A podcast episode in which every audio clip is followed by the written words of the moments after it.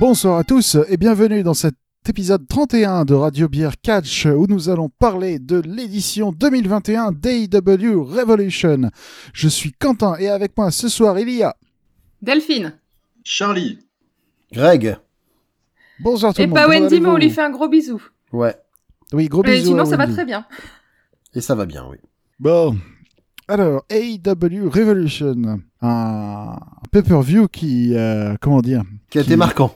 Qui a Oui, été marquant, qui a, qui a envoyé Du steak euh, Des trucs, oui. bah, des trucs divers en fait. Il a, il a pas envoyé que du steak, il a envoyé. Un pay-per-view qui a fait des étincelles, j'ai envie de dire. oh, oh. Oh. Tu donnes le ton de la soirée, là. oui, tout à fait. Euh, Qui a fait des étincelles, ouais. Bon, on démarre directement, on enchaîne. Allez, c'est On y va, direct. Bon, alors, on va commencer par le match du buy-in que nous n'avons pas vu parce que on fait ça de manière traditionnelle, mais euh, on aurait peut-être dû cette fois-ci. Bah, Le match du buy-in Oui. était annoncé comme étant un match qui devait opposer Rio et Thunder Rosa contre Dr. Britt Baker et son assistante euh, Reba. Mhm. Mais, mais, mais Britt Baker a euh, dévoilé euh, une partenaire surprise en la personne de Maki Ito, qui euh, a fait son apparition sur le sol américain pour la première fois. Elle avait participé au, tournoi éliminatoire pour déterminer la challengeuse au titre. Elle avait perdu le match contre, elle avait perdu au premier tour contre Ryo Mizunami. Euh, mais maintenant, elle est donc euh, la nouvelle partenaire de Britt Baker. Et donc, on va voir, on va voir ce que ça va donner. Le match a duré euh, 14 minutes et 50 secondes et c'est terminé par la victoire de Britt Baker et Maki Ito. Voilà. Euh, Mhm. Pas mal pour une arrivée. Ouais. oui, oui, bah, euh, il vaut mieux faire une, euh, vaut mieux faire une bonne première, euh, une bonne première, euh, comment dire, une bonne Impression première impression. On a, on a jamais deux fois euh, l'occasion de faire une bonne première impression, comme on dit. On, Oh. on peut mille fois faire une bonne impression, Non, mais euh, non, on peut pas. Bon, eh ben, Voilà. ça c'est, Est-ce que quelqu'un d'autre hein. a une T'as compris, Charlie? On peut pas. Désolé, je t'ai pas cassé ton truc. On ne peut pas. Non, on peut pas. Non, on peut pas. On peut Voilà. pas. Ok, premier match de la carte officielle. Tout à fait. Euh, pour le championnat du monde par équipe, les Young Bucks, euh, Matt et Nick Jackson, les champions, défendent contre euh, l'équipe de The Inner Circle composée de Chris Jericho et MJF. Ouais, avec, Mhm. avec pour contexte euh, une petite euh, bisbille familiale car euh, Inner Circle et particulièrement Jericho et MJF s'en sont pris au papa euh, Ah, de Matt et Nick Jackson. C'est pas bien. Et on on avait a eu dit- droit à un... Pardon. On avait dit, On mais avait dit pas de papa. Mm, Et on a vrai. eu droit à un beau discours des Young Bucks, du coup, sur... euh, sur le l'honnêteté, la gentillesse, Oh là là là là. et euh, Alors, ouais. plein de bons sentiments dégoulinants en disant vous n'aviez pas le droit de vous en prendre à notre papa parce que notre papa il est trop gentil et ça se fait pas d'attaquer les papas. Ouais, notre papa, il nous a appris l'empathie, et vous, vos papas, ils ont sans doute raté ça dans votre éducation. Ça, c'était la promo des La Young Bucks. quoi. J'avoue que j'ai été impressionné. Euh, j'ai eu l'impression de, de, de- qu'ils se faisaient sermonner par des délégués de classe. C'était tout sauf impressionnant. Donc euh, autant j'aime bien les Young Bucks sur le ring, autant Au c'est micro c'est pas ça. autant c'est vrai que sur le micro j'ai dit ouais. Non, non, les, les Young Bucks ont jamais, ont jamais été les, les- des, des, des grands. Alors déjà, Nick ne parle presque jamais. C'est Matt qui est généralement la, la, la, la- la- le visage de, porte-parole le porte-parole de l'équipe. Euh, et puis, il n'est pas particulièrement formidable non plus. Hein. C'est ça. C'est- c'est- c'est- C'est-à-dire que peut-être du coup c'est le meilleur des deux, mais si c'est lui le meilleur des deux, effectivement l'autre, euh, je sais pas ce que ça donne. euh. C'est pas top. Voilà. Peut-être que toutes ces promos sont à base de, de Yo Mama, euh, tu vois. c'est- Il sait pas faire autre chose. Donc Yo mama et mi papa.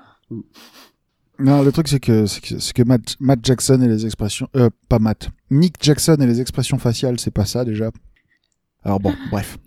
Ouais. Je vais arrêter d'être méchant. euh, je- on, Heure- va, on, va, on va heureusement- dire, on, va, on va dire du bien. Ouais, heureusement sur le ring ils se sont quand même rattrapés Ouais. parce que c'était quand même Euh, un, un chouette match. Le match, Ouais, était, il était sympa. le match était sympa. Euh, forcément plus long que, plus, non pas plus long, plus lent que ce qu'on a l'habitude des, des Young Bucks parce que. Mais il y avait euh, pas ben, Chris Jericho, hein. Il y avait Chris Jericho dans le ring, que euh, c'est pas, euh, c'est pas, c'est, c'est pas un foudre, c'est plus un foudre de guerre, Chris Jericho. Ah. Et que MJF, il a de toute façon toujours été plus porté sur euh, les, euh, comment dire, Les chicaneries, comme ils disaient en anglais à la fois. les shenanigans. Ah, Oui. ils disent même euh, en- Chicanerie C'est un mot Chicanerie. anglais, ça Ch- Ah bah c'est un, mot emprunté au français, mais mais petit chicanery. chicanery.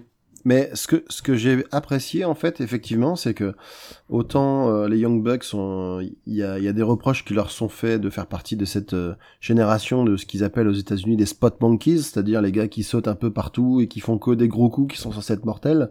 Et des flips, des flips voilà, et des flips et des flips et des flips. Et, et, et là, du coup, le, le fait qu'il y ait eu euh, Chris Jericho en face et MJF, je trouvais que le, le rythme était alternatif, mais que du coup, dans l'ensemble, ça se passait bien. Mm. En fait, il y avait des accélérations, il y avait des ralentissements, il y avait des petits coups entre êtres. Euh, le, ouais, le rythme était pas, était pas inintéressant. Ya. Euh, Bah, c'est ça, ça donnait. euh, moi, j'étais surpris quand même de, de, de, de la qualité de catch de Chris Jericho et de MJF parce qu'ils catchent très bien ensemble tous les deux, même s'ils sont plus lourds, euh, un peu plus massifs, on va dire, plus lents. Donc en théorie, euh, il y avait quand même beaucoup de prises euh, bien travaillées et euh, il y avait même deux trois trucs en, en deux trois prises parallèles qu'ils ont tenté. Et euh, ouais, ça marchait bien en fait. C'est vrai que t'as les rapides et qui sautent partout face à ceux qui bougent pas du sol et qui ont une grande gueule, mais ça marchait bien. Bah, pour le coup, il y a une telle, il y a une telle, euh, j'ai presque envie de, par- de parler de filiation entre euh, entre le heel qui est MJF et le heel que peut être Jericho aussi, quoi. Mm. Que que j'imagine que MJF a a dû quand même prendre euh, pas mal de d'expérience auprès de auprès Ouais, de Jericho, quoi. Mais ça lui fait du bien, cette équipe-là. Mm. Ça lui a fait du bien. Il était déjà pas mal... euh, Oh, en tout cas, micro, il était super bon. Et sur le ring, ouais, ça lui fait du bien de combattre avec, M- euh, avec Jericho. Pardon. Euh, moi, j'étais surprise de voir Chris Jericho faire deux, trois mouvements que que je ne pensais plus qu'il pouvait faire, parce que j'avais l'impression qu'il était un peu rouillé ces derniers temps. Et euh, ça a fait plaisir de le voir comme ça, de le voir en forme. Ah, il a fait il a fait des Lion Moonsault euh, qui Par qui, exemple, qui ouais. semblaient moins risqués pour sa propre colonne vertébrale. Donc ça c'était plutôt euh, ça c'était plutôt bien. Et de, de manière étonnante aussi, il y a eu euh, une ou deux prises des Young Bucks euh, qui étaient un peu Un peu euh, raté. un peu à la limite. Enfin, ils atterrissaient mais de manière très courte, ce qui fait que ça donnait des, des parfois des transitions euh, un peu euh, un, un peu bizarres, Mm. je trouvais. Euh, euh, il y a quelques semaines, on a appris que euh, Matt Jackson avait un, un genou dans un sale état. Mhm. Mhm. Euh, le problème, c'est que euh, ils sont en plein milieu de leur euh, gros run là en ce moment, et que pour l'instant, tant que euh, pas de chirurgie, tant que le tant que le pas de chirurgie pour Matt Jackson, tant qu'ils ont la ceinture quoi. Ouais. Et euh, mais malheureusement, ça signifie que Matt Jackson, il a, il a des perfs moindres. Mm. Des, des, des deux frères Jackson, Matt Jackson est celui qui en a le plus euh, chié niveau physique. Et donc, euh, avant, avant, il était presque aussi acrobatique que son frère. Maintenant, euh, maintenant, il fait plus beaucoup de, il fait plus beaucoup de, de trucs euh, très, très spot monkey, comme tu disais. Bref. On verra bien. hein. De toute façon, je pense que euh, je sais pas combien de temps ils vont encore garder la ceinture. Euh, oui, car oui. Euh, Ah, T'as spoilé euh, quoi. Oh non, non, Ah, non, oui. c'est incroyable. Ah. Là, Oui, voilà, oui, oui, maintenant, parce que malgré des tentatives de MGF de euh, de, tri- de tricher en, de- en- en demandant à Warlow de, de causer une distraction, ce qui a permis à Chris Jericho de, de sortir un coup de batte de euh, de baseball. euh, Ah. MJF a malheureusement euh, pendant tout le match été beaucoup trop sûr de lui, euh, à toujours être dans la provocation. Et, Bah, c'est MJF, quoi. voilà. Mm. Euh, Il a été, il a été puni une fois ou deux. hein. Il y a eu un moment où il s'est retrouvé au centre du ring avec les deux, les deux bucks qui lui mettaient des, des, super kicks dans la Ouais. tête euh, alternativement. C'était, euh, il, il s'est- il s'est un peu fait punir quand Un même. petit peu, ouais. Ouais, donc euh, ouais, MJF a pris euh, une grosse volée de super kick dans la tronche. Et, euh, et je crois que ça s'est terminé sur les Young Bucks qui portent un Meltzer Driver sur euh, Chris Jericho. C'est ça. Et, euh, et donc voilà. Les Young Bucks sont toujours nos champions. Tout à fait. Euh, Et après, et euh, leur prochain challenger sera décidé plus tard dans la soirée. Ah. Ouais. Et il y a également eu une interview post euh, post combat à de Jericho et de MJF. et de MJF euh, qui qui disait que il allait peut-être devoir y avoir du changement Mhm. et euh, Ils ont annoncé un conseil de guerre voilà qui, se, Oh là qui là. serait tenu au prochain Dynamite. Et puis ils Ouais. avaient pas l'air de rigoler. bah moi du coup je vous ai un petit peu euh, montré enfin je, vous- je vous ai un petit peu dit ce qui s'était passé dans le Dynamite qui a suivi je sais pas on peut peut-être en parler ici tout de suite Ah non, non, on parlera. Enfin, je sais pas. Comme vous Ou à la fin? On peut, on peut en parler après le pay-per-view. Euh, Bon, si tu après qu'on ait fait le résumé du pay-per-view. d'accord on fait comme ça Je sais, je sais pas. Comme tu veux. attends hop ouais c'est bon ça. moi j'ai l'impression que le son était un petit qui peu descendent bas. ouais c'est pas grave ça ça devrait aller je pense Le son de qui? Le vôtre ou le mien? Ouais, le, nôtre, le le nôtre. Non, mais ça Oui, va aller, bon. ça va aller. On va parler bien en face du micro. Parler en face du micro, oui, c'est important. Oui. Oui, Ouais. oui, attends, j'essaye de vous regarder en même temps, c'est pas facile. Ouais, voilà, c'est ça qui emmerde. Regardez-vous dans les yeux, les enfants. Ouais, mais au bout d'un Oh. moment. euh,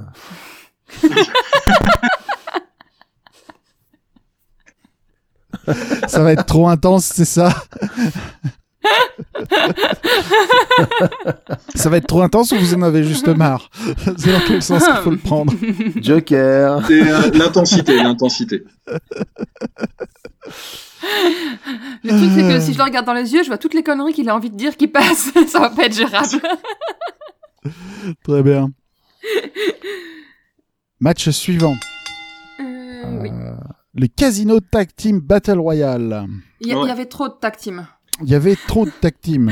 Je savais plus, Euh. j'arrivais plus à savoir qui était qui, de qui, de quoi, de quand. Alors, mais, bah, malgré, mais, mais malgré le fait qu'il y ait trop de tag team, je vais toutes les citer. Il y a eu, il y a eu Bear Country, Jurassic Express, Matt Seidel et, Matt, et Mike Seidel, Private Party, SCU, The Butcher and the Blade, The Dark Order, The Dark Order et The Dark Order. Donc il y a eu euh, l'équipe de Alex Reynolds et John Silver, Evil Uno et Stu Grayson et Five and Ten. Et Varsity Blonde Alors attends, j'ai pas terminé. Oh, pardon, excuse-moi. il y avait Varsity Blonde, il y avait Gun Club, euh, il y avait euh, Or- Santana et Ortiz, il y avait Les Natural Nightmares et The Pretty Picture. Et, et, et, et, et il y avait, euh, très important là aussi, Il Triangulo de la Muerte. Triangulo da muerte. 18 équipes, c'est ça? Euh, un, deux, oh, peut-être. Ouais, beaucoup, beaucoup, beaucoup d'équipes. Beaucoup. j'ai- J'ai compté. 1, 2, 3, 4, 5, 6, 7, 8, 9, 10. Vous êtes contents, c'est des contenus radiophoniques de qualité. Hein. Bah ouais. 11, On 12, coupera, on coupera. 13, 14, 15. Il y en a eu 15. Et Non. ben, 34 heures. Il rentrait tous les combien de temps déjà? Alors, Toutes toutes les minutes 30. 1 minute 30 et le but du jeu, euh, c'est... De faire passer au-dessus de la troisième corde les deux membres de l'équipe. Voilà. Mais ça veut dire qu'on peut, en- on peut avoir une équipe où euh, il n'y a plus qu'un. C'est ça. Oui, Voilà, on, on- on y reviendra après, vous on y inquiétez. reviendra, c'est ce que j'allais dire. Je vois très bien où tu veux en venir. Je vois aussi très bien. Restez accrochés, on va Je, je expliquer. l'ai noté. je l'ai noté. Donc au début, euh, c'était un joyeux bordel, c'était assez... euh, Bah, je vais pas dire que c'était anecdotique, mais euh, comme c'était fouillis, comme il y avait énormément de monde qui arrivait, en plus toutes les 1 minute 30, c'est quand même euh, rapide. Surtout qu'ils arrivent par deux. Ça a Voilà. été le chaos. Ça a été Voilà. le chaos. Je suis pas sûr qu'on puisse décrire le match de manière euh, euh, intéressante. C'était le chaos. C'était très dur à suivre pendant un bon moment quand même. Ouais. Bah, il y a des équipes qui ont, qui, ont, qui ont pas participé au chaos très longtemps, par exemple les frères Seidel, euh, qui sont vite fait des, des- qui se sont vite fait jeter, quoi. C'est les premiers à sortir. Ouais, je pense que je pense qu'à eux deux, ils ont tenu, dû tenir 5 minutes maxi, quoi. Alors, euh, Five est sorti avant. Five est sorti au bout de 2 minutes 38. Il a été Ah, sorti mais par, QT Marshall. Five, il est deux. Euh, mais euh, Mike et Matt ont été sortis par euh, Santana et. Ortiz. Ouais. Moi j'avais bien Euh, aimé, euh, moi dans les, dans les équipes, enfin dans les, dans les moments qu'il y a eu, euh, moi ceux que je connaissais pas qui m'ont bien régalé, c'est Bear Country. Ah Euh, oui, c'était beau. J'avoue, je les ai trouvés, euh, j'aime bien ce, ce format, si je puis dire, de catcher. Et j'ai ça, j'ai trouvé ça plutôt, plutôt cool, même s'ils sont fait sortir par euh, le Butcher, par Butcher. Ouais. Il a Et, sorti euh, et j'ai aimé coup. le moment où Jungle Boy se fait maltraiter euh, par euh, Private Party à coups de, à coups de pied dans la tête au milieu du ring. Voilà, c'est toujours bien pour Jungle Boy. Non, mais ouais, c'est- vrai que Bear Country, ils ont eu quelques éliminations à leur actif. Ils ont ils ont un bon gabarit qui fait un peu penser à, à l'équipe que pouvaient former euh, Otis et Tucker à la WWE, donc euh, Heavy Machinery, donc euh, voilà des, des, des poètes quoi. Des gens, des, gens- des, des- des gens qu'il faut avoir absolument dans une euh, dans, euh, dans un comment dire dans une fédération de catch parce que il, il c'est c'est un c'est un gimmick simple. C'est euh, deux mecs euh, taillés comme des tonneaux et qui vont te euh, qui vont te péter la gueule. Voilà, c'est simple. Voilà. C'est ça, ouais. Ils font le ménage quand ils arrivent. Voilà. Et Pourquoi parfois, faire des, des gimmicks compliqués Tu sais, parfois, t'as juste ça. envie de te faire des coquillettes au jambon. Hein. Et ben, Voilà. euh, parfois, t'as juste besoin de deux mecs poilus taillés comme des tonneaux. Et puis voilà, c'est simple. Ouais. Retiendrait l'image des coquillettes. Bon, du, du coup, ça a quand même fini par se clarifier un petit peu. Oui, Alors avant, je voudrais noter quand même deux, trois... euh, non, peut-être pas deux, trois. Bon, bref. Il y a eu quelques dans les interventions choses- de Marco Stunt aussi qui étaient pas. euh, Ouais. Il y a eu donc euh, une, entre guillemets, euh, élimination effectuée par Marco Stunt où euh, fondamentalement... Euh, Evil Uno s'est un petit peu chié dessus tout seul et il a botché sa propre élimination. hmm, Ouais. où euh, Mar- Mar- Marco Stunt l'a effleuré et Evil Uno ensuite a couru vers euh, vers vers le poteau d'un coin du ring. C'était c'était c'était un peu triste à voir. C'était un peu triste à voir. Euh, sinon, euh, au niveau storyline, il y a Cutie Marshall qui euh, qui s'est euh, plus ou moins éliminé lui-même Oh, bah, pas, après pas, avoir. pas après plus ou avoir- moins. Il Ouais. s'est vraiment éliminé lui-même. Il, a- il a- il a dit, il a, il a dit, il a, il a fait un gros fuck à son coéquipier. Il s'est barré. Ouais. Ouais, ouais. C'est ça. Donc euh, il y, a, il y a de l'eau dans le gaz entre, euh, entre Dustin euh, et, euh, et Cutie. Et euh, oui, c'était les deux choses qu'il fallait que je note. Euh, après clarification, euh, eh bien, euh, est-ce que vous voulez qu'on aille directement euh, dans les Final Four ou est-ce que euh, vous voulez euh, commencer un petit peu avant? Bon, je pense qu'on peut faire le Final Four après. Il y, a- il y Ouais. avait tellement de gars. Ouais. Il y a. Pac a fait des jolies choses quand même pendant le. Il y a pas, il- Notamment un, sup- un joli suplex pour sortir euh, Kazarian, un suplex au-dessus de la troisième corde qui était plutôt Oui. pas mal. bah, euh, Triangulo de la Muerte était les dernières entrées, je crois? Oui. Oui, euh, non. Non. Il y a. John Silver et Alex Reynolds qui sont entrés après. Ah ouais. Ah ouais, d'accord. ok. Euh, mais ils étaient pas loin d'être rentrés. euh, Ils sont rentrés avant-dernier. Vers les derniers. Et euh, ils ont fait quelques belles éliminations. Ouais. hein. Euh, Ah bah, Pac, y a eu- euh, ouais.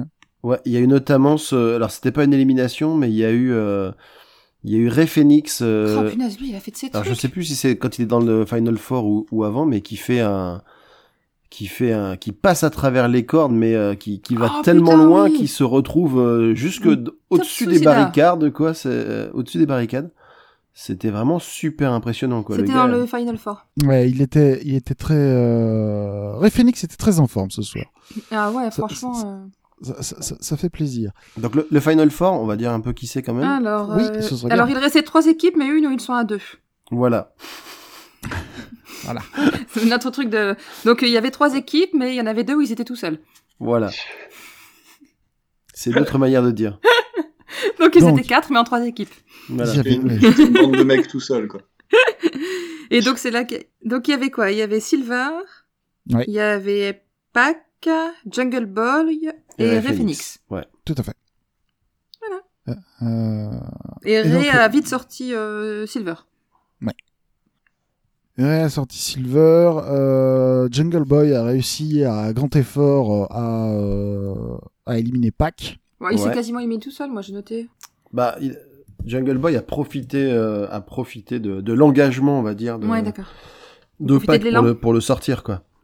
Et là, il nous a- on a eu quand même un, joli petit spectacle de Jungle Boy et Ray Phoenix. Ah ouais, mais franchement, Ah, purée, les derniers spots, euh, euh, on avait du le mal dernier, à suivre. Le dernier Ouais. face à face était particulièrement joli, ouais. Il a pas Wow. été très long, mais il a été intense. Ah bah, on s'est retrouvé à gueuler dans le. C'est clair. On s'est retrouvé à gueuler eu dans le salon. les enfants, quoi.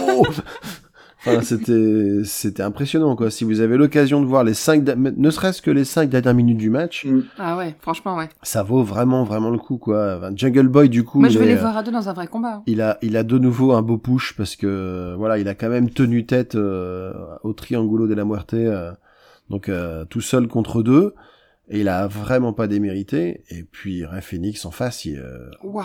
enfin, il était comme tu dis, hein, il était vraiment, euh, il était vraiment en feu, quoi. Et- Ah. Il, est en feu, pas comme. euh, Mais je dirais rien. Ah oui. comme, le comme le dragon. Voilà. Tel le dragon, Ray Phoenix était en feu. Voilà. C'est pas un, un phénix, c'est pas un oiseau de feu d'ailleurs. C'est un oiseau, un phénix Ouais, il paraît. En même temps, il volait bien. Ça marchait bien. J'apprends des choses tous les jours. Ah, c'est trop bien. Et donc c'est là pendant ce duo final entre Jungle Boy et Ray Phoenix qu'il y a eu le le, le petit saut euh, comment ça s'appelle là? Topé suicide. Topé suicida, oui c'est ça. Mhm. J'ai dit tout à l'heure en plus. Mhm. Heureusement qu'il était léger. Qu'il y a eu un topé suicida de, de Ray Phoenix qui l'a envoyé quasiment dans la barrière. Bah ouais, je te dis, il va tellement Et loin qu'il se retrouve euh, presque assis sur la barrière. Tu dis, mais c'est, enfin, pas possible. en, en- en sachant qu'il est parti les bras en avant. Ouais. Ah, il s'est bien jeté. hein. Ah oui. Il y est allé de bon cœur. Ouais, et peu de temps après, il a donc retour sur le ring euh, des deux et euh, il a il a sorti euh, Jungle Boy avec un une superbe corde à linge qu'il l'a euh, balancé au-dessus de la troisième corde. Mm. C'était plutôt, franchement, pour une corde à linge, c'était vachement bien fait. Ah puis non, non seulement Jungle Boy est- il sait mettre des beaux coups, mais il sait aussi bien Il vendre les les, coups qu'il ouais. prend quoi. Clair. Donc euh, tout de suite ça, c'était vraiment impressionnant. Et donc victoire du Triangulo de la Muerte. Qui vont être les cha- prochains challengers des Young Bucks. Et, Ça peut être sympa. euh, et je pense que euh, je pense que ça va être très très bon. Je pense que ça va être très très bon. Ça va être pas mal. En plus, c'est comme tu dis, peut-être que les Young Bucks ont besoin d'un petit euh, d'un petit hiatus pour se pour se refaire la santé. Euh, clairement, ce serait pas choquant de mettre la ceinture sur Phoenix et Pac quoi. Ouh, c'est ambitieux. Euh, je sais pas s'ils vont le faire, euh, s'ils vont le faire comme ça, mais pourquoi pas Pourquoi pas Mais si, Euh. s'ils font ça, ça donnera une grosse équipe. C'est Ah bah, clair. C'est une euh, grosse ils équipe. vont être peinards, quoi. Ce serait bien. Euh, Ce serait très sympa. Ce serait sympa. Ce serait, ce serait, ce serait, mais ce serait d'autant plus étonnant que normalement le, le duo euh, classique normalement dans Triangulo de la Muerte, c'est euh, c'est c'est Phoenix et son frère Pentagone quoi. Ouais, mais en ce moment, euh, justement, Patagon, il a un petit run solo. Il est encore combattu à Dynamite euh, mercredi. Tout à fait, tout à fait. Enfin oui. Enfin il a pas combattu, il a il a il a fait une promo sur Cody. Enfin oui, pardon. Mais mais du coup, euh, peut-être que peut-être qu'il a il a décidé de, ouais, tenter un un peu. sa, sa chance en solo et puis basta quoi. Euh, Match suivant. Ouais, match suivant. Alors, pour le titre mondial féminin, euh, la championne Hikaru Shida fait face à Ryo Mizunami, euh, qui était la gagnante du tournoi qui, qui s'est tenu ces dernières semaines et dans Dynamite et sur YouTube. Euh, Ryo Mizunami était la gagnante du côté japonais et elle a vaincu euh, The Native Beast euh, Nyla Rose pour, euh, pour remporter le tournoi. Alors, comment vous l'avez trouvé ce match? Bah, je, je lui ai mis la même note que le match d'avant. J'avoue, Ouais, euh, bah, on, est dans, pas mal, ouais. on est dans du match, je vais pas dire euh, presque parfait, mais euh, c'est voilà, ça. Bon, je suis fan du cabotinage hein, dans le catch, hein, donc ça, euh, c'est Ouais, bah pas là, un secret. à fond, quoi, ouais. Donc voilà, c'est pour ça que j'adore John Moxley. Mais, euh, mais voilà, c'est euh, le match était, était vraiment, vraiment cool, euh, beaucoup d'engagement. euh, Rio, elle me fait super marrer à chaque fois. Et, euh, Oui. euh, et c'était une bonne, une bonne continuité. Moi, ça me plaît, toutes ces catcheuses. Alors, je sais pas, c'est que des catcheuses des ligues japonaises. Je, je, je suis pas assez en maîtrise de ça, mais ça me fait plaisir, tout, tout cette, toute cette arrivée de catch, en fait. C'est, Ah, euh, tu- ça donne euh, un petit renouveau. tu parlais de cabotinage, c'est vrai qu'avec euh, Rio Mitsunami, euh, on, on, y a droit, hein, parce que les petits coups, les petites gimmicks qu'elle a, les, les, les petites tapes, les, les mini tapes qu'elle met sur le torse de son Ouais. adversaire, Ah ouais, les, ça. les- les petites moulinées du bras façon Claude François qu'elle fait aussi de temps en temps. Euh, elle a des petits moments comme ça. euh, c'est vachement. Il y a les petits regards en coin, les choses. Ouais. euh, Et, et, et elle a aussi une tenue quand même qui, qui n'appartient qu'à elle. hein. Heureusement. Bah, personne l'a demandé, en fait. Ouais, c'est ça. Il y a quelqu'un eu C'est ça. C'est il y a de la couleur, il y a de la frange. Elle, elle est bicolore verticalement, Ouais.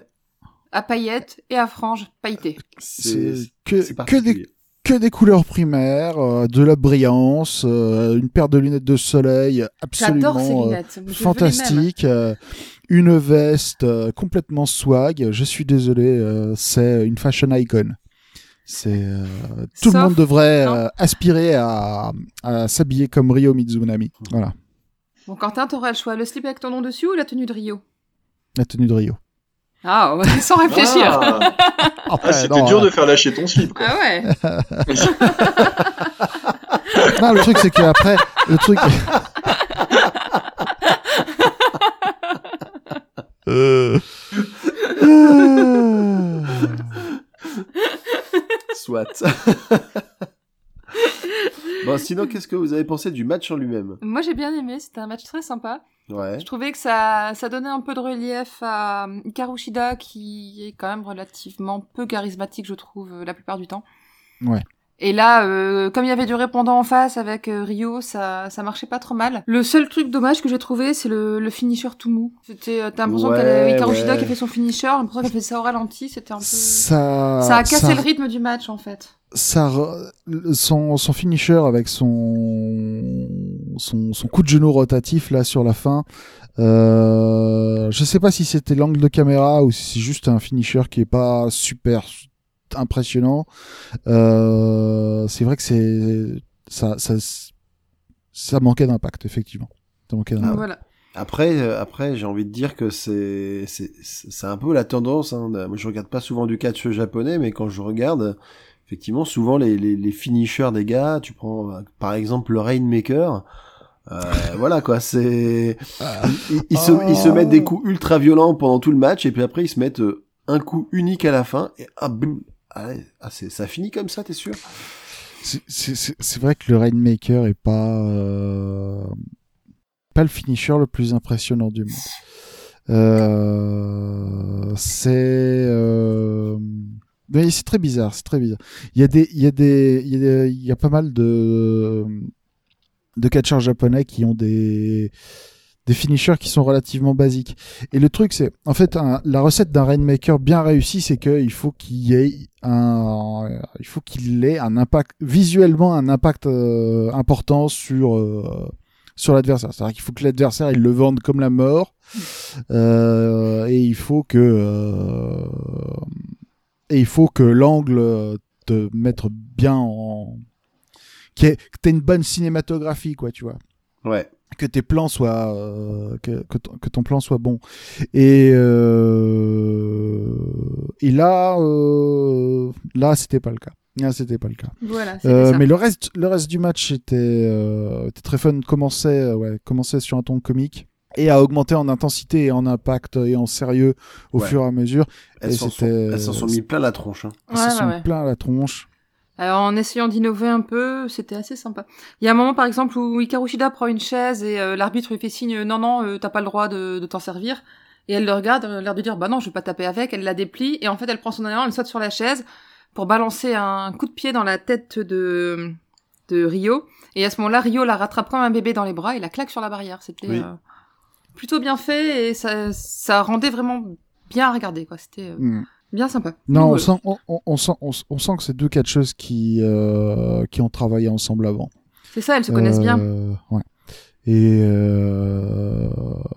et Ryo Mizunami a autrement plus de bouteilles que, euh, que toutes les autres catcheuses du, euh, du roster d'AEW parce que, bon, euh, elle catch régulièrement depuis 2007. Donc, Ah ouais. euh, 14 ans, ça aide. Ouais. Non, mais c'est- vrai que c'est ce qu'on disait tout à l'heure. euh, moi qui suis pas un grand fan d'Hikaru Shida de manière générale, là son match était euh, bon. Pour moi, c'est pas encore du niveau d'un- d'une Asuka ou, mais quand même, c'était c'était quand même un bon match. Tout à fait. Mais euh, ouais. Alors donc qui est-ce qui gagne le match Hikaru Shida. Euh, à notre grand dame, euh, parce qu'on avait, euh, on avait presque tous parié sur Ryo Mizunami euh, pendant notre séance de prono.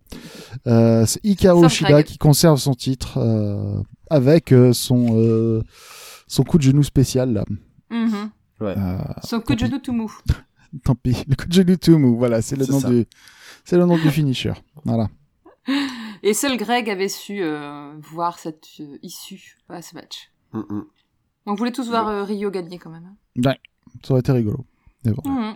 Et euh, je crois que c'est à ce moment-là que euh, malheureusement euh, Hikaru Shida ne peut pas vraiment euh, profiter de sa victoire pendant très longtemps parce que euh, elle, euh, elle est euh, attaquée par euh, Nyla Rose. Ouais. Nyla Rose, euh, Maki Ito, Britt Baker, en Ouais, gros euh, toutes les toutes les toutes les heel tendances du moment. Et euh, cet assaut n'est fondamentalement arrêté que quand euh, Thunder Rosa euh, intervient et, euh, et réussit un petit peu à disperser tout ça. Avec euh, les arbitres qui sonnaient la cloche très régulièrement, leur dire non mais vous allez arrêter un peu. C'est ça. Ça à rien. C'est ça. arrêtez, arrêtez les Ah enfants. non. hein. Voilà, voilà. Ok. Et donc on a vu partir d'un côté euh, les méchantes qui étaient entrées, et puis il y avait euh, Hikaru Shida et Rio, et je ne sais plus qui était avec elle. La Thunder Rosa, du coup. Thunder Rosa du coup, ouais. qui restaient tous les trois euh, ensemble, l'air de dire euh, on, on va être fortes ensemble. Tout à fait. D'ailleurs, euh, ça a mis en place un match en trio au Dynamite suivant. Ah, sympa. Euh, voilà. Euh, Et d'ailleurs, en parlant de suivant, match suivant. Euh, le match que nous avons décidé de sauter. Kip Sabian et Miro contre euh, Chuck Taylor et Orange Cassidy. Oui. Euh, apparemment, on a eu raison de sauter ce match parce que euh, c'est le match qui a été le moins bien reçu de la soirée. Euh, Bah, bon. c'était déjà c'était un match rapide. Hmm. Oui. C'était, ça ressemble un petit peu à un squad. Déjà, nous, on n'a pas tout vu, mais on a vu que déjà euh, Chuck Taylor se faisait, se faisait agresser dès les vestiaires. Tout à fait. Donc, Euh, Mais bon. euh, à la fin- à- après, euh, Oui. je sais non. Excusez-moi, pardon. Je me, je me suis perdu. Je me suis perdu tout seul dans ma tête. Excusez-moi, je suis très fatigué. ça va, tu reviens, c'est bon. Donc, euh, l'important, à retenir de ce match, c'est donc euh, que euh, c'est Miro qui euh, fait le tomber sur Chuck Taylor et, euh, et qui remporte le match. Enfin, fait, fait tomber, je crois qu'il fait, euh, qu'il fait son, son accolade, son. Le game over. Parce que maintenant, avant de faire son accolade, il fait game over. Voilà. Ouais. Et ça change tout. Ouais, complètement. bah oui. Parce que du coup, ça, Du ça coup, montre bien que c'est la fin, quoi. Je veux dire, c'est. Oui. Vi, vi, vi, vi. Match suivant. Euh, le Big Money Match opposant Matt Hardy et euh, Adam Page pour, euh, pour leur gain du premier trimestre. Voilà. Ouais, c'est une stipulation assez originale, il faut bien le dire. Euh, Avec un gros, gros, gros résumé de la situation juste avant.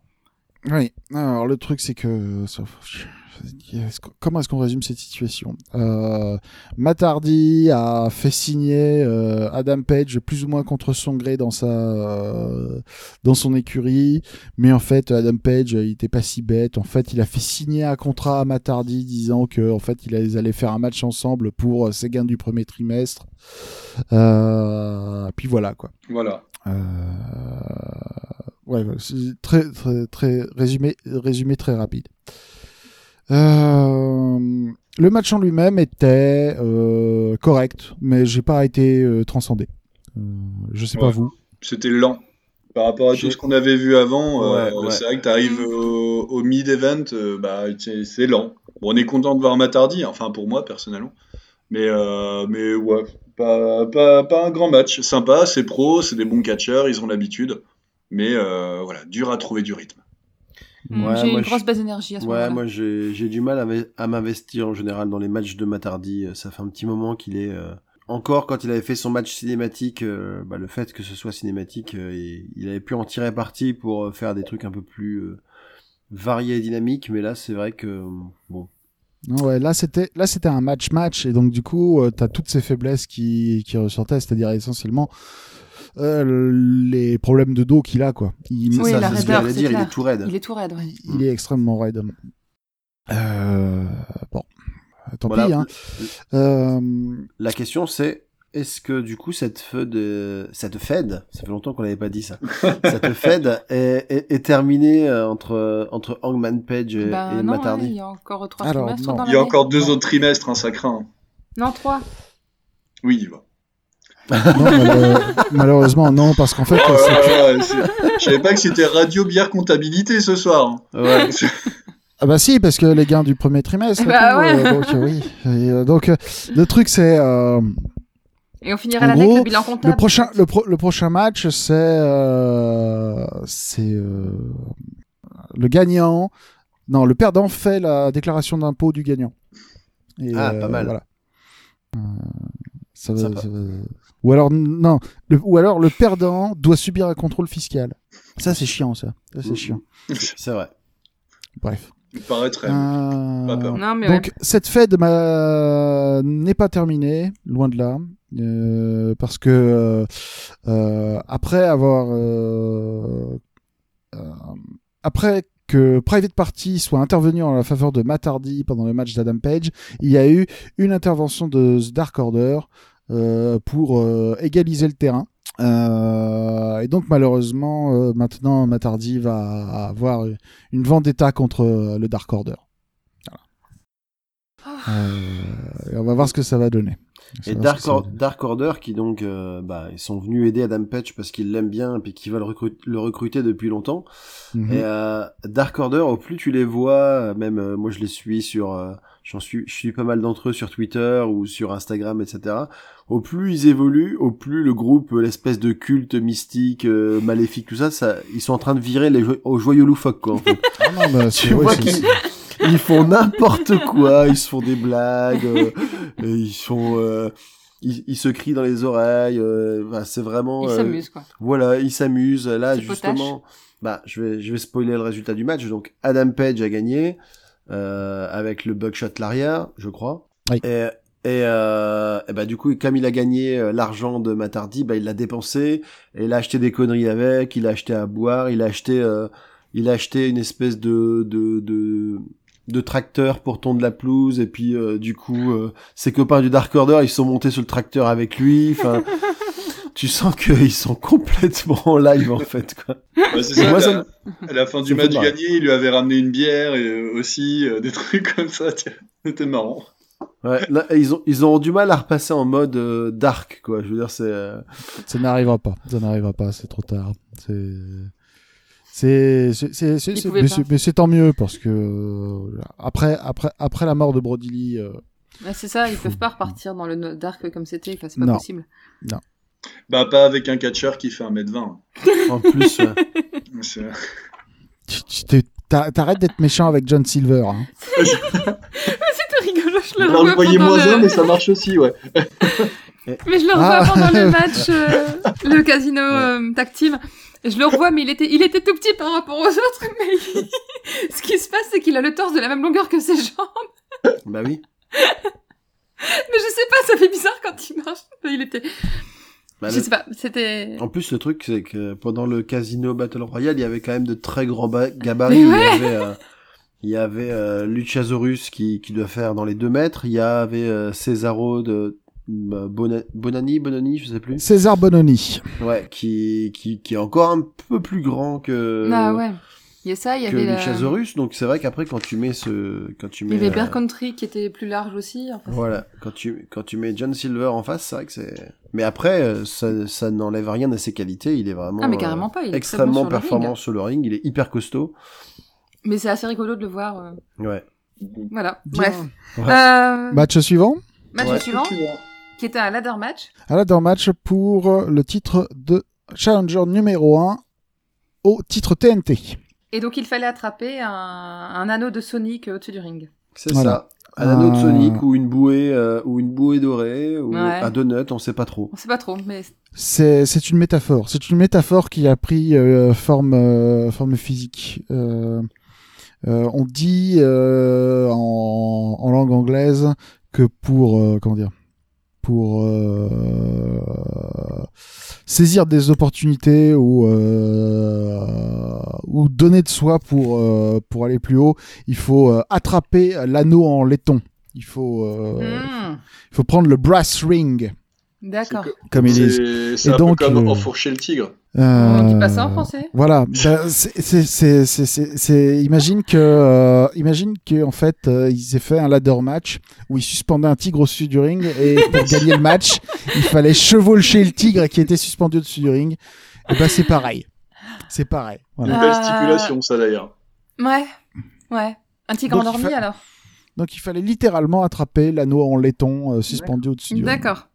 Voilà. Euh, le match opposait euh, Cody Rhodes, Scorpio Sky, euh, Pental Cerro Miedo, Lance Archer, Max Caster et Et le participant surprise. Euh, All Ego Euh, Evan Page. aucun lien de parenté. Ouais. Euh, aucun lien de parenté avec euh, euh, Hangman Adam Page. Euh, Bah ouais. Ou, ou, ou Diamond Dallas Page, on avait dit aussi. Enfin, Aucun, aucun parenté non plus. Ou euh, Page, euh, Voilà. la catcheuse euh, de la Il y a WWE. des trucs comme ça, ils aiment bien ça. Il y a des noms de famille, c'est, ça fait catcher, quoi. Tu t'appelles Page, Hey, t'es être catcheur, catcheur. toi. Euh, ouais, on on va en parler après, mais il y a un autre nom de famille récurrent qui est apparu après. Euh, donc c'était euh, c'était un ladder match euh, somme toute. euh, je sais presque, c'est c'est moche à dire pour un ladder match, mais c'était un ladder match somme toute classique. Ouais, c'était Euh, honnête. pas- C'était pas exceptionnel, c'était honnête. C'était honnête. Euh, grosse performance de, de tout le monde, mais avec euh, l'occasion pour euh, Scorpio Sky et Max Caster de prendre euh, pas mal de place dans ce match Où ils ont fait, euh, ils ont bien donné. Euh, et c'est pas plus mal pour euh, quelqu'un qui a pas beaucoup l'occasion de d'être le centre de l'affiche comme Scorpio Sky ou pour quelqu'un de relativement nouveau comme Max Caster, j'ai trouvé que c'était c'était sympa de leur donner l'opportunité de montrer ce qu'ils étaient capables de faire à nouveau. Moi, j'ai- moi, j'étais un petit peu déçu pour euh, Lance Archer, qui était mon, qui était d'ailleurs mon pronostic pour ce match, parce pareil. qu'il a pas, il a pas plus Ouais. eu l'occasion de briller que ça, et, euh, et euh, entre guillemets, il a été aussi victime d'un petit botch, euh, dans la mesure où à un moment, il s'est retrouvé euh, coincé dans une échelle, et son adversaire qui, je sais plus Ah, qui devait lui mettre ah un oui, coup, mais qui était manifestement pas prêt, ce qui fait qu'il s'est retrouvé Ah ouais. coincé dans une échelle à il était attendre. à quatre pattes au-dessus. Ah, Voilà. attendre, ouais. à attendre qu'on vienne lui maraver la tronche. Et À c'est échelle, ouais. Dans ces cas-là, c'est un petit peu dommage, quoi. Genre. Faut improviser. Alors, je sais plus qui est-ce qu'il avait dit, je crois que c'était toi, Delphine, mais euh, superbe citation qui disait Heureusement, euh, heureusement pour. euh, Ah non, dommage, Lance Archer il est mou, mais en fait c'est son super pouvoir. Ah, c'est bon pas moi qui dis ça, si, c'est moi. Il est mou. Hein C'est- Il est Mais mou. j'ai parlé. J'ai parlé de mou et j'ai. Ouais, Mais c'est son a super pouvoir dans le match, en fait il était trop relou, quoi, parce que ça avançait pas du tout. Et euh, il servait à rien, quoi. Bah ouais, c'est triste. Bah ouais. Bon, c'est C'est c'est triste pour ton prono, mais euh, sinon Da- ça non, mais d'habitude, il est, d'habitude, il apporte euh, du, du physique, il apporte de la violence, euh, voilà. c'est vrai qu'il est généralement pour quelqu'un de sa taille extrêmement dynamique. Ouais. La, la, on, on pourra euh, noter la, la, la superbe, enfin la superbe fausse blessure de Cody Rhodes euh, à, la, à la Randy Orton, où en fait je sors du Ah, ring euh, avec les médecins, euh, Ah tout ouais. ça, mais, mais je reste sur le côté, on le voyait, on le voyait dans les angles de caméra, il était à côté, il, il était bien quoi. Euh, ça. je suis pas, je suis vraiment pas fan de ce genre d'angle dans les dans les matchs. C'est c'est c'est inutile, ça met pas en valeur le, euh, le combattant et euh, co- ça apporte rien au match. Quoi. Non, mais c'est pour c'est pour construire une histoire euh, parce que euh, il faut construire l'histoire selon laquelle euh, Shaquille O'Neal a vraiment bousillé l'épaule de Cody Rhodes et que euh. Pentagone a empiré le truc encore plus, Ouais. etc., etc., etc. Euh, c'est important euh, de donner de l'importance euh, à cette histoire avec, avec Shaquille O'Neal. Ouais. On Et sait jamais, il, il Il pourrait faut laisser le temps au temps. Il pourrait Comment revenir et avoir un match contre le Big Show, euh, pardon, contre Paul White. Ouais, ce Ouais. serait bien ça. Euh, il lui faut un, il lui faut un nouveau surnom à Paul, à Paul White. Bon, il Le- peut redevenir The Giant, hein, Il veut. peut redevenir le Giant, ce serait sympa. Voilà. Et du, Ah. du coup, qui gagne, qui gagne le match? Eh bien, euh, C'est. Ce c'est Scorpio Sky qui remporte le, qui remporte l'anneau en laiton et euh, qui est challenger numéro 1 pour le titre TNT. Ouais. Félicitations à lui. Et ce Ouais. n'est donc pas euh, euh, le, le candidat surprise Ethan Page qui a remporté, euh, qui a remporté le truc. Mhm. Mais c'était impressionnant mais, euh, la place qu'ils lui ont donnée quand même. Sur, euh, le, pour qu'il gagne et tout en plus à la fin. Donc, euh, je je sais plus, là, il y a un match qui est annoncé justement là, euh, au, au prochain EW avec, euh, avec euh, Scorpion Sky. Je sais plus c'est contre qui. Ah bah c'était du coup contre Darby Allin dont on va parler juste après. Voilà. Ouais. Et, euh, Ouais. et c'est euh, c'est bien parce que moi je le connaissais pas non plus euh, ce catcheur et euh, c'était cool de le voir parce qu'il a il a tenu tout le long du match, il a été là jusqu'à la fin. Bravo. Ben, il a été euh, au tout début des IW, il a été champion par équipe pendant quelques mois. D'accord. euh, avec avec Kazarian. Euh, il a eu un match euh, tout à fait correct pour le championnat du monde contre Chris Jericho. Euh, Non, c'est le truc, c'est qu'il avait pris, euh, enfin du moins sur Dy- il avait limité ses apparitions sur Dynamite depuis euh, depuis quelques mois, quoi.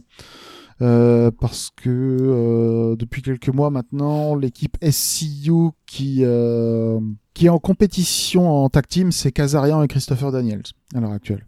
Euh, Mhm. D'ailleurs, Christophe, euh, Christopher Daniels et Kazarian sont euh, number one, euh, sont euh, classés numéro un au classement des tag teams à l'heure actuelle. D'accord. Euh, donc, euh, une fois que euh, Ray Phoenix et, euh, et Pac euh, seront passés, ce sera probablement Christopher Daniels et, euh, et Kazarian qui devront se battre pour le titre. Mhm. Mhm. Voilà. Euh, Match suivant? Le match Ouais. suivant, donc c'était un match un peu spécial. C'était Oh, un oui. match cinématique.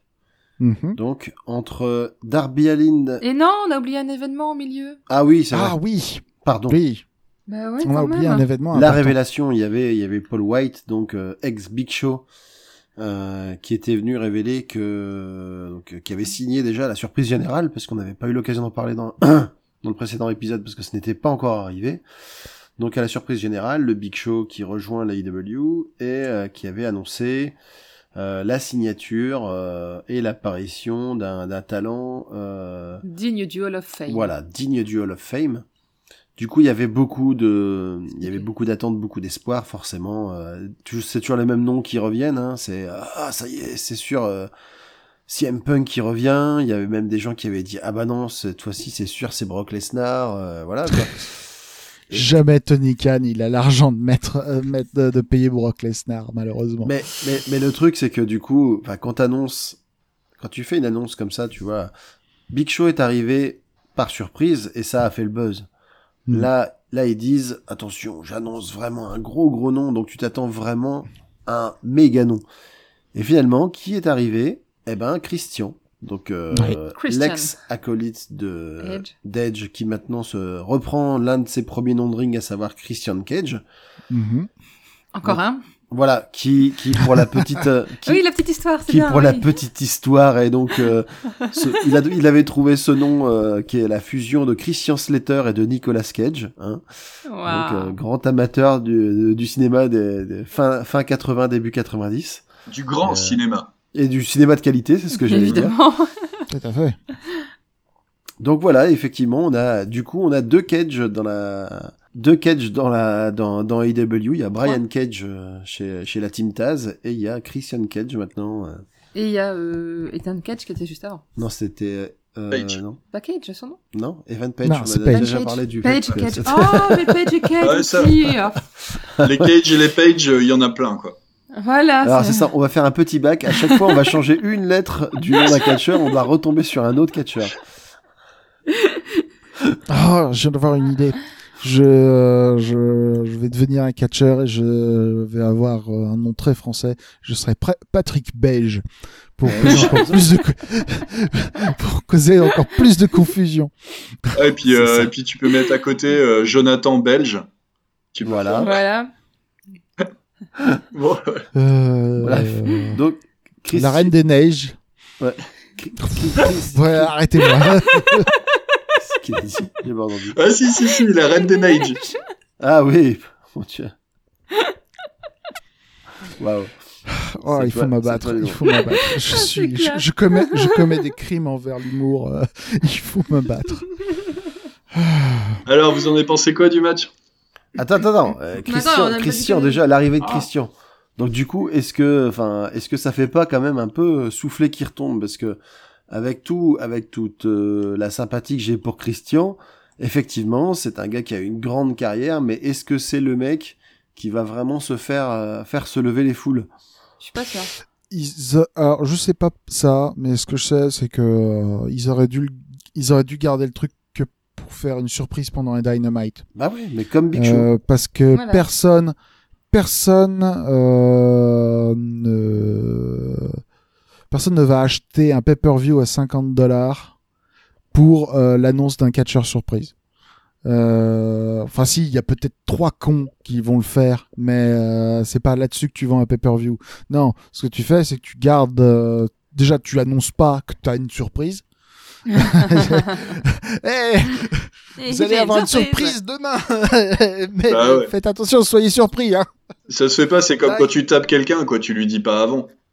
Là, le truc, euh, c'est qu'ils ont laissé, ils ont laissé quatre jours à tout le monde le temps de spéculer. Ouais. Et euh, voilà, quoi. C'est, c'est- Ouais, puis- c'est- Et puis il, est- il est arrivé comme ça au milieu du pay-per-view, comme un cheveu sur la soupe quasiment quoi. Le match fini, Ouais. poum poum.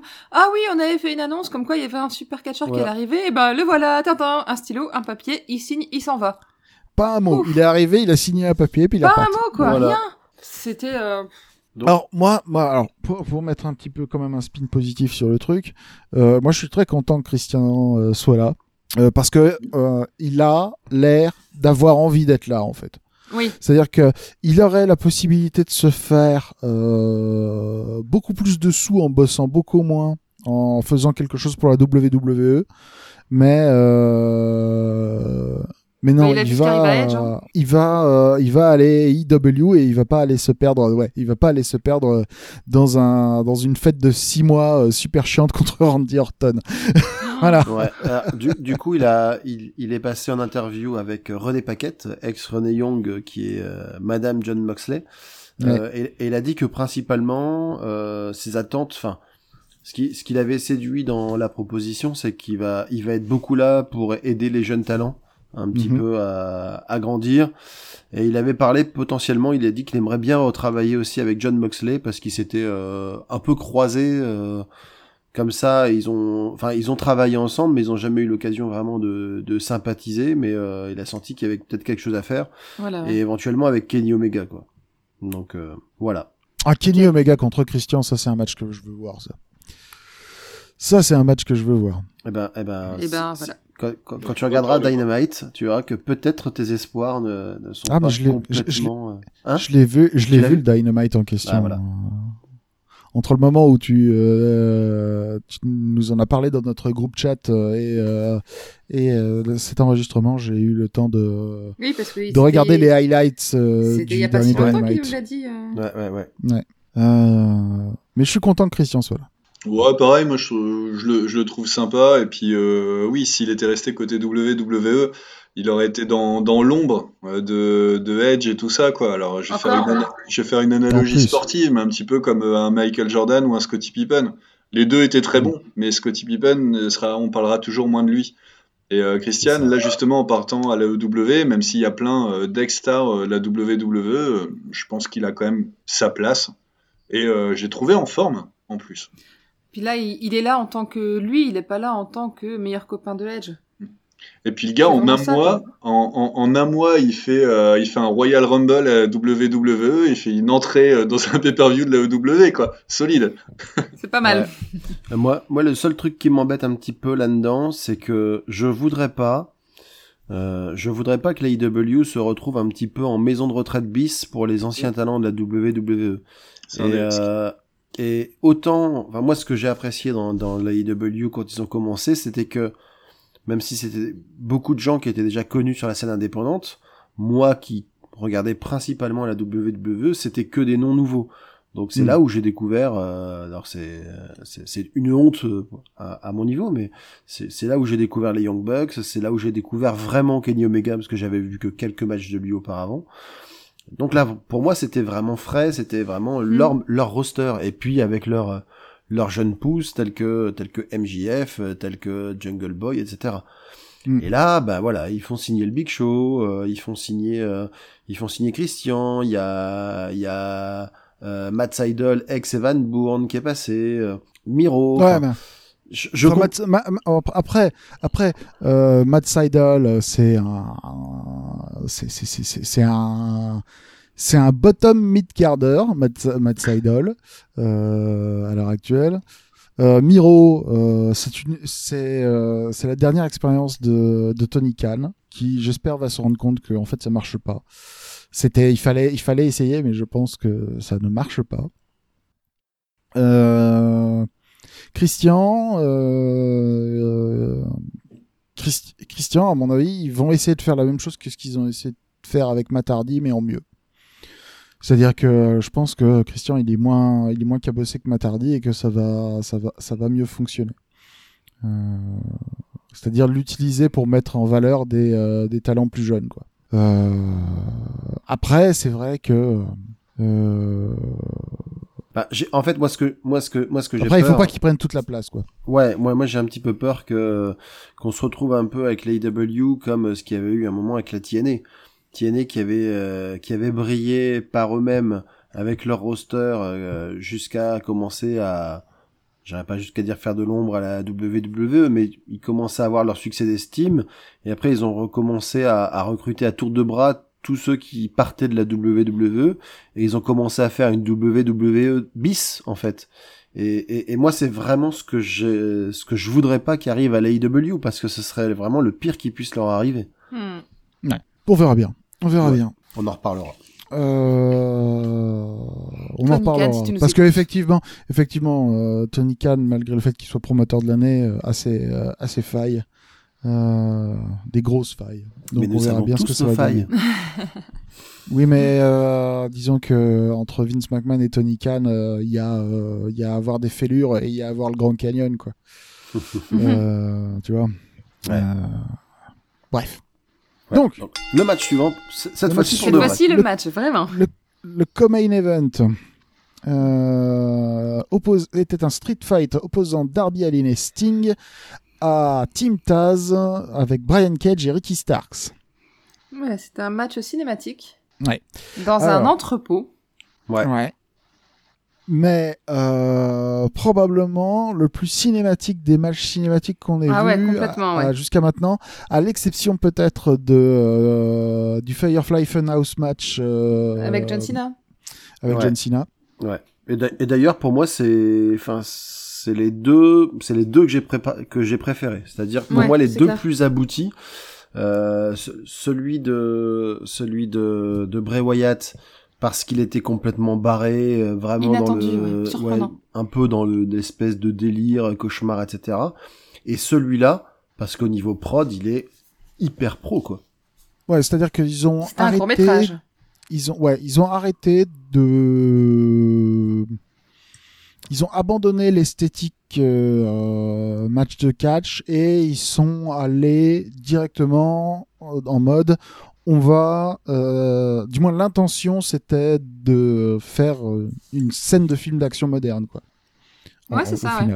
Euh, Ouais, parce qu'il y avait des, il y- avait des plans, il y avait des plans séquences, il y avait des travelling euh, du- d'une scène de combat à une autre. Il y, avait avait une, des, une très il y bonne avait- qualité Il y avait d'image. des rebondissements, mais euh, vraiment très bien tournés avec des angles, euh, avec des angles différents, tout ça. Enfin, là, moi, j'avoue que c'est encore une fois, c'est pas mon type de match préféré, mais là, je l'ai vraiment, que su- c'était- je l'ai vraiment suivi, comme tu dis, un peu comme une un épisode de série, quoi. Non, c'était une scène de film d'action, c'est-à-dire qu'il y avait pas la, il y a tout, tout le reste des matchs de catch habituels, c'est tu, euh, on prétend qu'on est en train de regarder euh, un sport à la télé.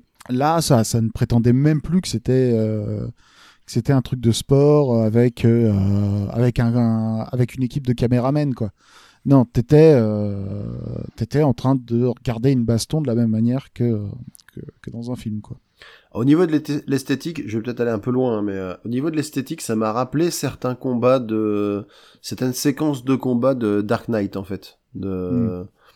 de le côté très dark, euh, le- les, les angles de caméra, euh, les, les espèces de, de cultistes là qui faisaient pe- penser euh, Mm. à la, la scène de la, la scène du braquage du début avec le Joker, etc. Enfin, c'était Ouais, euh, euh, Bane qui défonce euh, Batman. Ah pardon, non, euh, Brian Cage qui défonce Sting. Ah, ah. Ali- Aline a pris un sacré, euh, a pris, a pris de sacrés bumps aussi. Hein. Ah Euh, ouais, ouais. purée, oui, il oui. est passé à travers une baie vitrée. Euh, je sais plus si c'est lui ou Cage, mais je crois que c'est encore Aline aussi qui tombe aussi de un ou deux étages. Dans euh. les... Sur la planche de... qui est au-dessus de l'escalier, c'est lui parce voilà. qu'il y a... y a Sting qui l'a regardé passer. Ah, une, Voilà. une descente du coude, d'ailleurs, ouais, je, vous, je vous la conseille, elle se trouve sur YouTube et tout, mais euh, voilà, il, il lui saute, il fait ce qu'on appelait anciennement une descente du coude, mais euh, Ça complètement. s'appelle euh, toujours comme ça. hein. Voilà, complètement, euh, complètement génial avec euh, avec plein de poussière et tout. où Il tombe dans le vide, on voit pas où il tombe. Ouais. Et euh, Sting qui arrive tout doucement et qui regarde, euh, qui, qui les regarde en bas et puis euh, qui repart dans son match. C'est génial, c'est trop bien quoi. Mais il y avait des moments, j'avais, j'avais l'impression qu'il allait, qu'il allait avoir, euh, qu'il allait y avoir euh, Liu Kang ou Sub-Zero qui allait arriver, quoi. tu Ouais. vois, je- j'avais- il y avait un petit côté à la fois très bien produit et à la fois la baston euh, un peu, un peu série Z, bagarre. euh, qui, franchement, c'est, C'est plutôt pas c'était mal. chouette. Franchement, c'était chouette. C'était un bon moment. D'ailleurs, euh, Mortal Kombat, euh, le film, le nouveau film, euh, Oui. euh, disponible sur je sais plus pla- quelle plateforme de streaming, euh, je ne sais plus pas à quelle date, mais il y a un nouveau film Mortal Kombat qui arrive cette année. Voilà. Tout à, tout à fait. Voilà, trop bien. Ah, bah voilà. Euh, On sait qui joue dedans Est-ce qu'il y aura Euh, Christophe Lambert? Non, non, c'est la question que tout le monde a posée et non, il ne sera pas là. non, il n'y aura pas Christophe Lambert. Euh, J'ai l'impression qu'il n'y a pas beaucoup d'acteurs vraiment connus. euh. Le seul acteur que je connais dans ce film, c'est euh, Hiroyuki Sanada, Ouais. euh, qui joue le rôle de Scorpion. Hiroyuki Sanada, je l'avais vu jouer. il jouait l'un des androïdes samouraï dans la saison 2 de Westworld. D'accord, donc Voilà. il est habitué à des rôles de prestige, donc euh, Exactement.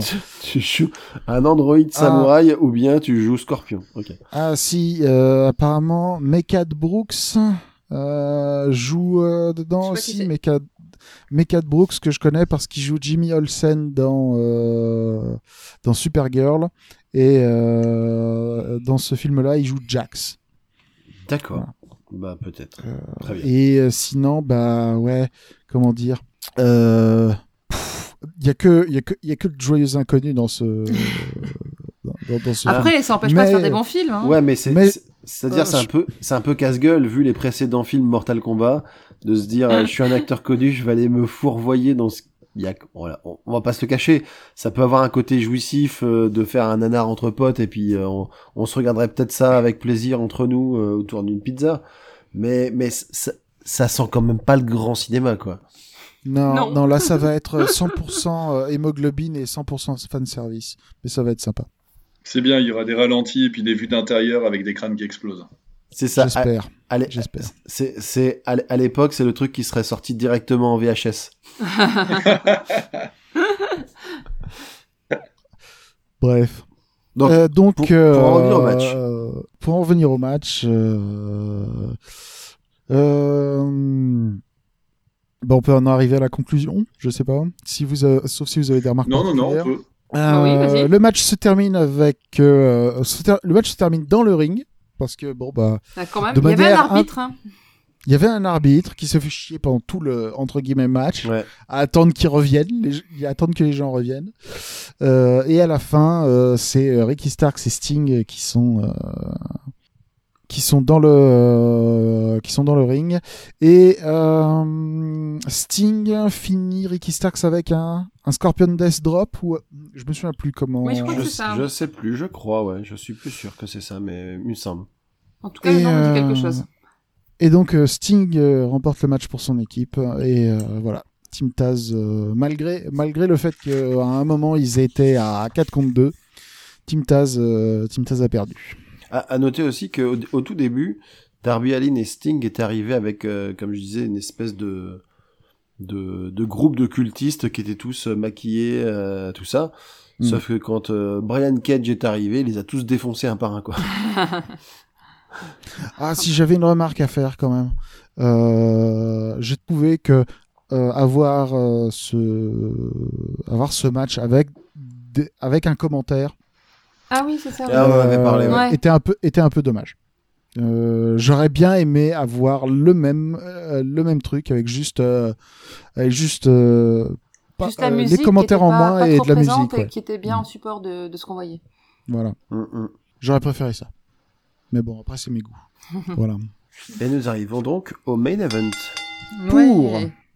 le titre mondial masculin.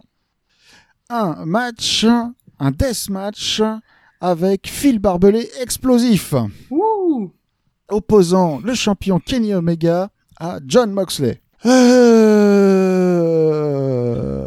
Alors, qu'est-ce- qu'un match de barbelé explosif, euh, Père Castor? Ah oui, alors, alors parlons-en, tiens. Est-ce que quelqu'un veut se lancer ou est-ce que je le fais? Ah Ah non, bah, j'ai il y a posé la trois question, des- moi j'y vais pas. Il y a trois des côtés du ring où les cordes sont enchevêtrées, enchevêtrées de barbelés explosifs. Donc quand on y touche, ça fait boum et de la fumée. C'est ça. Alors, il y euh, Et il y a également les- une batte à barbelés explosifs. Mm. Euh, autour du Et ring, il y a des les- tables à barbelés explosifs aussi. C'est ça, voilà. Autour du ring, il y a des tables à barbelés explosives aussi. Alors, il y, a Voilà. quelque- il y a quelque chose que j'ai lu euh, dans les débriefs du match et qui m'a fait beaucoup rire, c'est que euh, dans les semaines qui ont précédé l'affrontement contre John Moxley, euh, Kenny Omega a voulu tendre des pièges à, à- à John Moxley de manière assez élaborée. D'ailleurs, le deathmatch, c'était, euh, ce n'était ni plus ni moins qu'un piège parce que c'était plus ou moins euh, Kenny Omega qui avait conçu, euh, qui avait conçu le ring.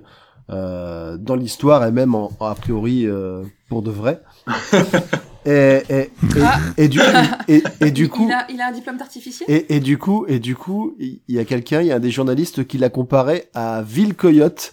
de- et j'ai trouvé ça vraiment très très rigolo d'imaginer euh, Kenny Omega en Ville Coyote qui sort les pièges les Acme. plus, euh, voilà, les, des pièges acmés les plus, Ouais. les plus retors, et les plus foireux. Ah, je vois bien l'image, c'est pas mal. De toute façon, Kevin Omega, Ke- Kevin, Kevin Omega. Kevin Kevin, Omega. Omega, euh, Kevin Omega, ça fait, ça fait plus mec du Nord-Pas-de-Calais que. Bon ouais, hein. Bah ouais, hein. Ça fait 4 heures du Nord-Pas-de-Calais. C'est ça, Kevin Omega. on a le droit, on est, on est du Nord. On a tout à fait le droit. Euh, moi, moi, moi, moi, je me retiens. euh, J'ai pas le droit. Je suis pas d'ici, moi. C'est vrai que toi, t'es un, t'es un importé. Euh, bref, Kenny Omega, personnage de cartoon. Euh, John Moxley aussi, un peu personnage de cartoon. Ouais. Bah, John Moxley, c'est la bagarre. La bagarre. Moi, ce que j'aime, c'est la bagarre. La bagarre La bagarre. La bagarre. La bagarre. Moi, j'aime bien la bagarre. Moi, Putain, j'aime bien la bagarre. Camini, si tu nous entends. bah, qui est pas loin de nous, hein, l'air de rien. Bah, oui, qui, hein. euh, qui, je vous l'ai déjà dit, je, je suppose que euh, il habite dans un rayon de 1 km autour de chez moi. C'est ça. que je l'ai, vu que je l'ai croisé plus d'une fois. Bah, la prochaine fois, donne-lui le lien de... Ouais, on va le citer, on va essayer de trouver son Twitter. On va, C'est le, ça. on va le tweeter pour qu'il Euh, écoute notre épisode. Bah, Parce Camini qu'on- on a officiel, chanté la bagarre. Et on, et on lui fait des bisous. Voilà. Bisous Camini. Voilà.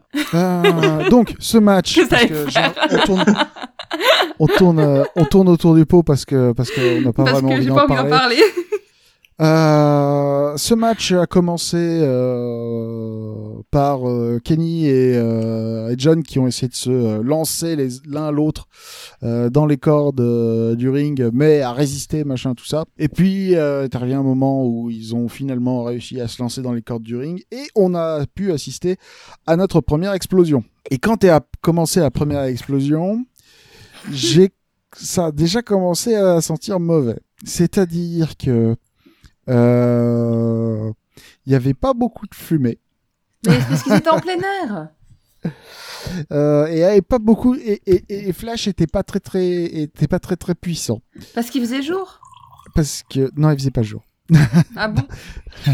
Alors la fumée effectivement peut-être que c'était en plein air. Il y a d'autres personnes qui ont dit que le problème c'est que euh, ils avaient pas fait de test caméra pour la fumée, que à l'œil nu euh, la fumée était bien visible, mais que euh, en test caméra ça ça marchait pas bien. Je sais pas si vous avez déjà pris des, si vous avez essayé de prendre des photos, euh, des photos de brouillard avec une caméra numérique. Tout à fait. Ouais, la, ouais. la- la caméra est souvent plus performante que l'œil humain. Voilà. Ouais, j'ai des, j'ai des Euh. photos de, de festivals en plein air plus enfumés que ça. hein.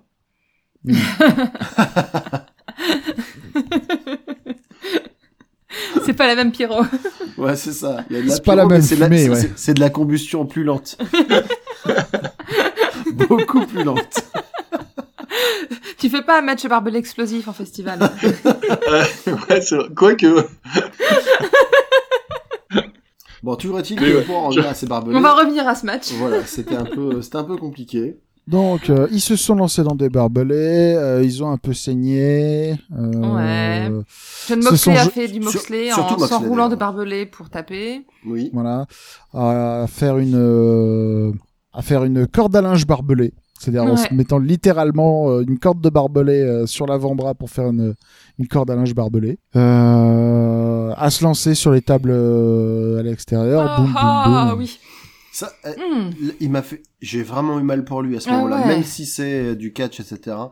Quand il s'est, quand il s'est retrouvé Le à se, sur la table à là. se jeter comme ça à travers la table euh, sur laquelle étaient disposés les barbelés, mais je me suis dit mais quel con. et, et on s'est fait la réflexion que justement René Paquette, pour, la, pour euh, revenir à elle, qui en plus est enceinte jusqu'aux yeux, et elle devait regarder ça en disant ben oui, ben c'est bien, bravo, bravo. Déjà, elle avait expliqué que quand elle le revoyait, euh, elle le voyait revenir de match couvert de cicatrices ou de sang mal séché, tout ça, euh, elle était un peu blasée quoi. Et ben là, je pense que Non mais ouais, bah, c'est, tu vois, elle était en train de regarder, elle était en train de regarder le match, elle était en train, en train de se Enfin, dire dire, qu'elle et j'ai avait fait un gamin avec ça quoi. Ouais, c'est ça. elle se fait, elle se félicitait de ses choix de vie, euh, d'avoir, euh, d'avoir épousé cette personne et d'avoir fait un enfant avec. Voilà. Euh, Et, et- et de et de son de son, son- de son sponsoring avec Hansaplast aussi, hein, parce que coup, je pense qu'à la Et maison Mercurochrome. et Mercurochrome le pansement des héros, parce que je pense que Mercurochrome, le pansement des Parce que- héros. je pense que John Moxley il doit, en il doit en consommer du Mercurochrome. Et du rouge. Ouais. en contrepartie, euh, le parrain du gamin, ça va être Eddie Kingston, donc euh, ça va être rigolo ça aussi. Ouais. Ah, c'est clair. Ah Bah ça, Il va lui, il va lui apprendre la vie. c'est ça. Bref. Ouais. Euh... Bien. Alors, j'ai Alors, ce trouvé à ce match les mêmes problèmes que j'ai trouvé au euh, Last Man Standing entre euh, Moxley et Kingston, qui est que euh, les aspects deathmatch m'ont plus sorti euh, de l'histoire euh, plutôt qu'autre chose en fait. Hmm. Bah, le problème, c'est que John Moxley maintenant nous a habitués euh, à des stipulations un peu hardcore, et du coup, euh, bah moi, moi, moi perso, il n'arrive plus à me surprendre. Euh, Ce qui fait que t'as l'impression effectivement que cette étape euh, barbelée où on va se dire mais faut pas qu'il fasse ça, euh, c'est c'est à la fois trop et à la fois convenu. Hmm. Donc Hmm. euh, c'est vrai que j'ai du, moi j'ai du mal, c'est c'est vraiment pas ce que je préfère. Mais ouais, Ok. c'est ça, j'y j'y repensais justement en regardant le match.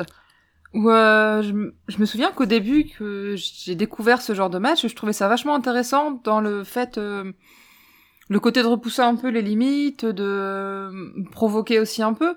Mais là, on- j'ai l'impression que tous ces matchs, c'est des matchs euh, du même type et du coup, ça, pour moi, ça présente plus aucun intérêt à part euh, les voir des gars se faire mal pour le plaisir de se faire mal, quoi. C'est pas, c'est pas mon délire. Eh ben, je vais appeler John Moxley et je vais Ouais. lui dire que Ouais. le prochain match qu'il doit faire, c'est un match à 100 tubes néon. Non, je veux un match de Lego, autre- moi. Je veux un autre... match avec des Lego. Ah oui oh Mm. Shun Makatsumata et, et avec des avec petits boîte Lego. de tu Lego. les, les petites pièces de 1. Mais ils avaient Ouais. fait ça. Non, mais les pièces de 1 seulement. J'ai bien compris. Les pièces de 1 plot, les, les pièces horribles qui se coincent entre deux orteils quand tu marches. Ouais, parce que à la DDT, ils font, euh, ils font des deathmatch avec des Lego et des caisses en plastique. C'est rigolo, ça aussi. Ah bah oui, d'accord. Euh, Bref. Ouais. Donc, John Moxley. Euh, donc, tu rajoutes à ça le fait que euh, leurs explosifs euh, rendaient pas bien à la caméra. Et puis le final. Et le final. Ah, le final. Alors, par- le- parlons-en du final. Putain, voilà, le le final. On va en parler parce que c'est Il y a eu la, grosse alarme, Ah, attention. important. Voilà, Dans une minute, tout explose. voilà. Là-dessus, là-dessus, Kenny Omega parvient à battre John Moxley. Mais Ah, grâce à l'intervention, grâce à l'intervention de ces, euh, De ses ses camarades. les- les de ces deux sbires. Avec Voilà. l'arbitre qui disait Mais allez-y, mais partez, mais punaise, partez, Voilà. c'est dangereux, ça va, et, tout va et péter. du coup, effectivement, euh, là pour le coup, euh, John Moxley est étendu, euh, inconscient. Et là, le, le chronomètre euh, continue de défiler. Et il reste à peu près 30 secondes Bip. quand survient Eddie Kingston, qui essaye de réveiller John Moxley. Et ça marche pas. Et ça marche pas. Et du coup, dans un geste héroïque, il se dit, je vais le couvrir de mon corps. On se- on se- on s'est cru un peu dans la fin, dans un, un épisode des Chevaliers du Zodiac, quoi, tu vois. C'est, je vais le protéger de ma cosmo-énergie. Ouais, c'est ça. Ah, ouais. mais euh, Piccolo euh, se mettant en travers du, euh, Ou bien, ouais. du rayon destructeur de. euh, C'était Vegeta ou Nappa? Pour sauver euh, pour sauver Sangohan. Euh, je sais plus de quel des deux. Je crois que c'est, je crois que c'est Nappa qui le, qui le démonte. Non, non, Bon, ils, ont- ils se sont tous au moins sacrifiés une fois pour euh, Oui, l'un de l'autre, de façon. toute façon. Voilà. Et, euh, et, et du coup, euh, le décompte 10, 10, 9, 9, 8, 8. 7, 6, 5, 4, 3, 2, 1. Et là, on se dit, voilà, ça va péter, ça va exploser. Piu Et là, pfiou, Et là, aux quatre coins du ring, t'as euh, des euh, des petites fontaines à étincelles qui démarrent lentement, C'est ça. qui font. pshhh. voilà, du, genre ensuite- que tu mets sur le gâteau an- d'anniversaire de, de ton fils de 4 ans pour lui ça, faire ouais. plaisir, quoi. Et il y a une demi-douzaine de pétards qui euh, qui vont poc, se poc, mettent à poc, exploser poc. autour du ring, mais euh, sans fumée, que dalle, Voilà. juste boum, Sans boum, fumée, sans boum, lumière, il boum, y a boum. que le bruit. et et voilà. t'as Et- Eddie Kingston allongé sur John Moxley au milieu du Et- ring, euh, Voilà, Jo- la tête sur les Kingston- mains, qui- les mains et sur la Eddie tête. pardon. Kingston qui te vend le truc en, en mode euh, je suis évanoui. ouais. je suis mort, je suis évanoui. Voilà. Assez incroyable. Moi, j'avoue que, ridicule. moi, j'avoue que c'est, c'est, pro- c'est probablement un des ratages les plus flagrants Ah, c'est clair. auxquels j'ai assisté ces dernières années. Il y a eu des Oh, mêmes purée. sympas le lendemain. c'est- Ah, mais alors là, c'était extraordinaire, quoi. C'était la fête. Et effectivement, en plus, malheureusement pour Eddie Kingston, renforcé par le fait qu'il, que lui et John Moxley, qui se sont sans doute rendus compte de rien, qui étaient dans leur truc, qui c'était pas leur boulot de regarder ça, qui, qui du coup te vendent ça, et puis les gens qui viennent les voir pour savoir euh, est-ce qu'ils sont morts, non? Bah vous inquiétez pas, il y a des, il y a trois pétards qui ont explosé. À, Même au à- 14 juillet, il y a moins voilà, plus de à, victimes, à, quoi. à deux, à deux mètres d'eux, ça, ça, ça devrait aller quand même. Et, et pourquoi personne ne leur a dit que du coup, sur le coup, je me suis dit, je me suis dit que c'était fait exprès, qu'ils avaient vou- voulu leur mettre la pression et que finalement non, c'était pas un vrai pétard, justement façon un peu de Joker quoi. Tu vois, je vais te tirer dessus puis finalement le, Pan, ouais. ouais, le, le- c'est un pistolet qui fait pan. Mais non non, euh, Eddie Kingston, il, il jouait vraiment le gars qui était, qui, qui avait pris tellement de blessures, qui était, qui était KO quoi. Ouais. Et là, c'était vraiment problématique. D'ailleurs, moi, on était tellement choqués qu'on n'a pas fait attention, mais apparemment, le public a beaucoup, beaucoup euh, hué cette, euh, cette scène, Ah, si, euh, si, ce oui. gros Si, ratage. si, si, si. Moi, j'avais pas du tout capté. Ah, moi, j'ai capté. Alors moi j'avais le son, moi j'avais le son très bas chez moi donc euh, j'ai pas fait gaffe. J'étais mais d'un autre si, côté j'étais j'étais perdu dans mon, mon propre dépit parce que Ah, j'étais bah, vraiment euh, j'étais vraiment déçu quoi. Et toi, Charlie, qu'est-ce que ça t'a fait? Bah, dès le début du match, on savait ce que ça donnait parce qu'il y avait quand même un arbitre qui avait une tenue qui ressemblait à un apiculteur. Ouais. Et, euh, et tout le monde sait que quand il y a des explosions, la, la tenue d'apiculteur, c'est ce qui protège le mieux. Ah ouais, Voilà. c'est clair, la tenue de l'arbitre. Donc déjà, ils avaient quand même bien prévu le truc. On savait qu'il allait y avoir énormément de dangers. Mais euh, ouais, bah c'est. euh, je vais résumer un peu tout ce que tout ce que vous disiez. Euh, John Moxley, il est il est très bon en match hardcore, mais euh, ça manque de souffle depuis pas mal de temps. Donc c'est bien beau, euh, ces feuds avec euh, Kenny Omega, avec du barbelé, euh, des battes façon Lucille à la Walking Dead et tout ça. Mais bah, ça manque de vitesse, ça laisse moins de créativité avec les trois côtés du ring qui sont pris. Et, et puis surtout, quitte à pas faire un super match, faut qu'il y ait un beau final. Et, et là, là j'avoue, faire ça pour le dernier truc du dernier match euh, qui était important, qu'ils avaient euh, teasé depuis quelques semaines, et puis après fin du pay-per-view, c'est un peu, euh, c'est pas facile pour ceux qui ont dû Bah. le truc quoi. Et, et, et, puis, et puis, comme dirait un, un, mec qui connaît, malgré, même si on le critique souvent ici, euh, qui connaît deux trois trucs sur le catch, qui s'appelle euh, Vincent Kennedy McMahon. euh, en général, ce que les gens retiennent euh, d'un pay-per-view, c'est la fin. Et, et, et là, c'est c'est dommage. Ouais. c'est vraiment dommage. Ouais, ouais, ouais, ouais. Tant pis. Voilà. Donc Alors, voilà, victoire de, de Kenny Omega, euh, et puis euh, et puis hop, allez, c'est fait, c'est toujours fini. champion. Qu'est-ce que vous Ouais. allez inventer d'autre? Mhm.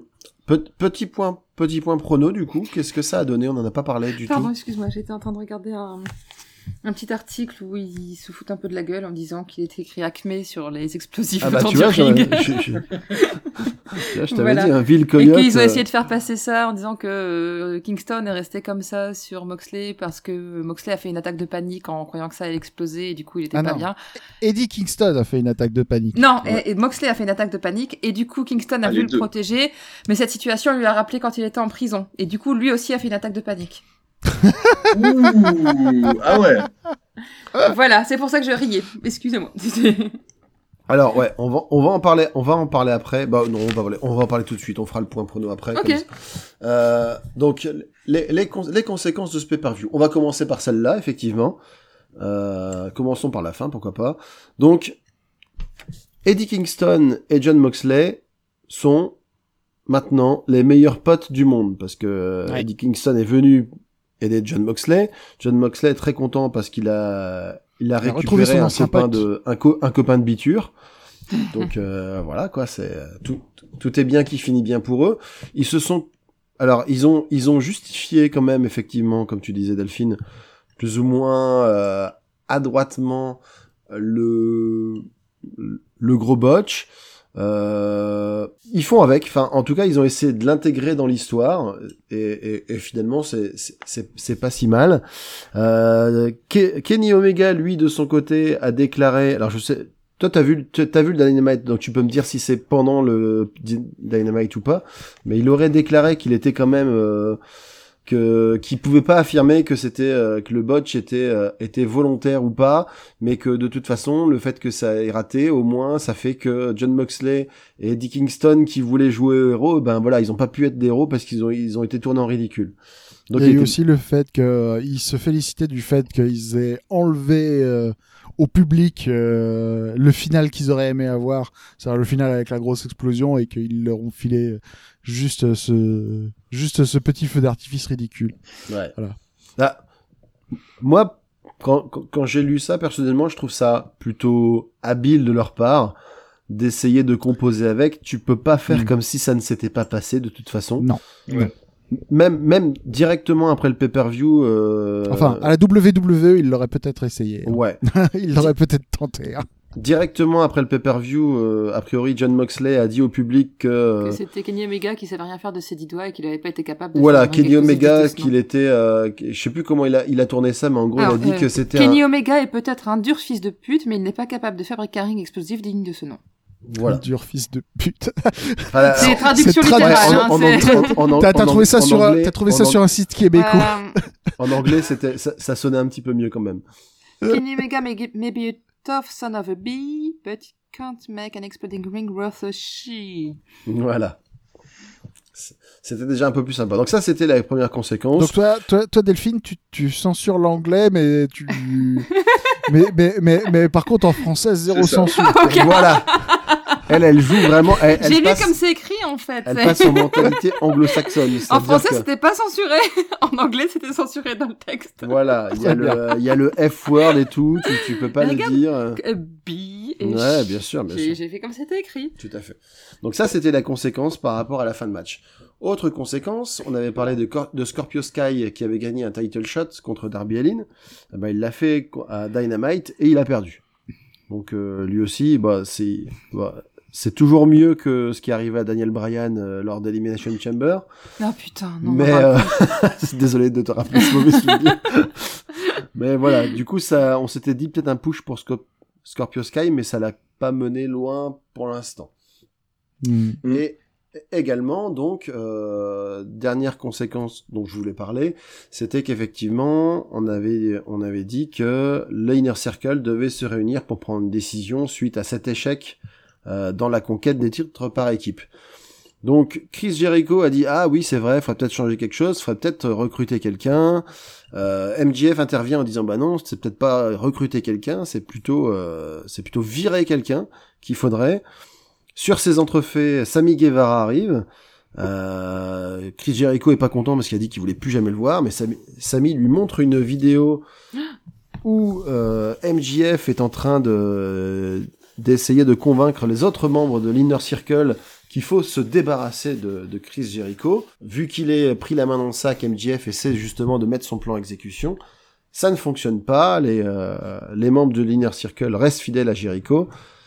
Ils déboîtent MJF, sauf que MJF, il avait encore un, un petit coup d'avance.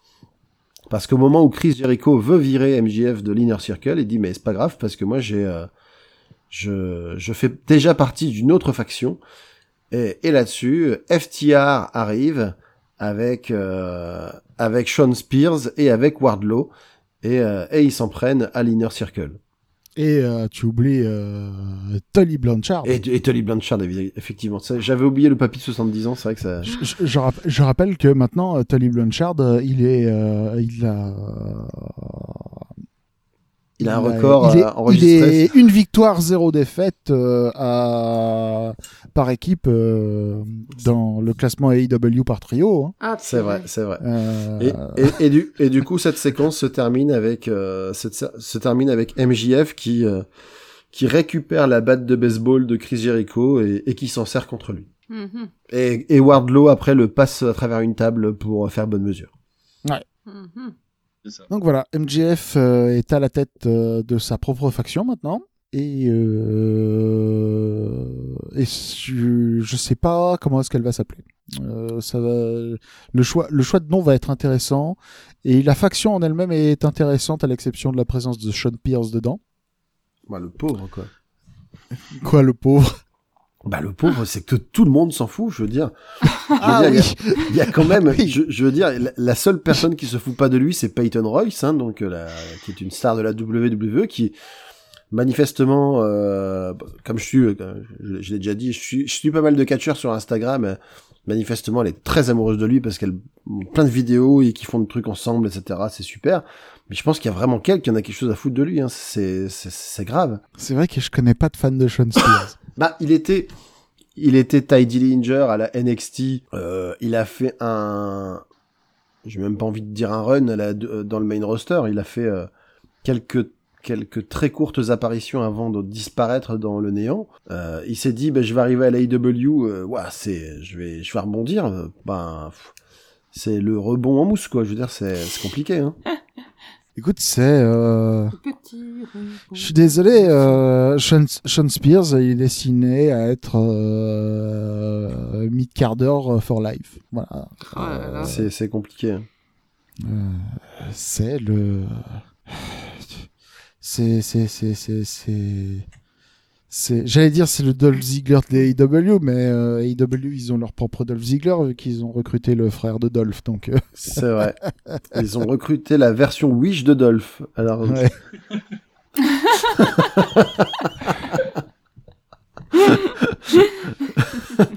Alors déjà qu'on disait souvent que Dolph Ziggler c'était un peu la version Lidl de Shawn Michaels, donc euh, la version la version Wish de la version Lidl de Shawn Michaels, ça commence à faire beaucoup quoi. Mm. Ouais, bah écoute. Euh, donc tant pis. Hein. Le reste, le, par contre, euh, le reste de la faction, elle est en feu. Hein. Je veux dire, il y a FTR, il y a Wardlow. tu rajoutes MJF. T'as une bonne bande de, de une bonne bande de, connards. une belle brochette de connards. On peut le dire comme ça. alors, de deux choses l'une soit euh, ils nous refont un, un, truc euh, à la Stadium Stampede cette année, ce qui est une possibilité mais qui moi m'intéresse pas. Moi ce qui m'intéresserait c'est qu'ils fassent un War Games entre les deux factions. Oh. Genre pour euh, pour Double or Nothing. Mais du, mais du coup, est-ce que ça, est-ce que ça veut dire que l'Inner Circle est passé face, le fait de s'être fait démonter comme ça? Pour moi, clairement, ouais. Pour moi, il n'y a pas de doute. Donc, on va voir Chris Jericho, Sammy Guevara, Santana Ortiz et Jack Hager qui vont être face. Ça, va, faire, ça va faire bizarre, ouais. faire s'habituer. Hein. Sammy Guevara bah, face. Euh, ils sont déjà, de toute façon, de toute façon, ils sont déjà acclamés par le public, donc euh, oui, c'est pas, pas, ça qui, c'est pas ça qui va changer ouais. grand chose, quoi. Hein. Sauf Jack Hager. Sauf Jake Hager. Mais euh, Jake Hager, c'est un petit peu le, c'est un petit peu le Sean Spears de l'Inner Circle. je voulais pas le dire. Je voulais pas le dire.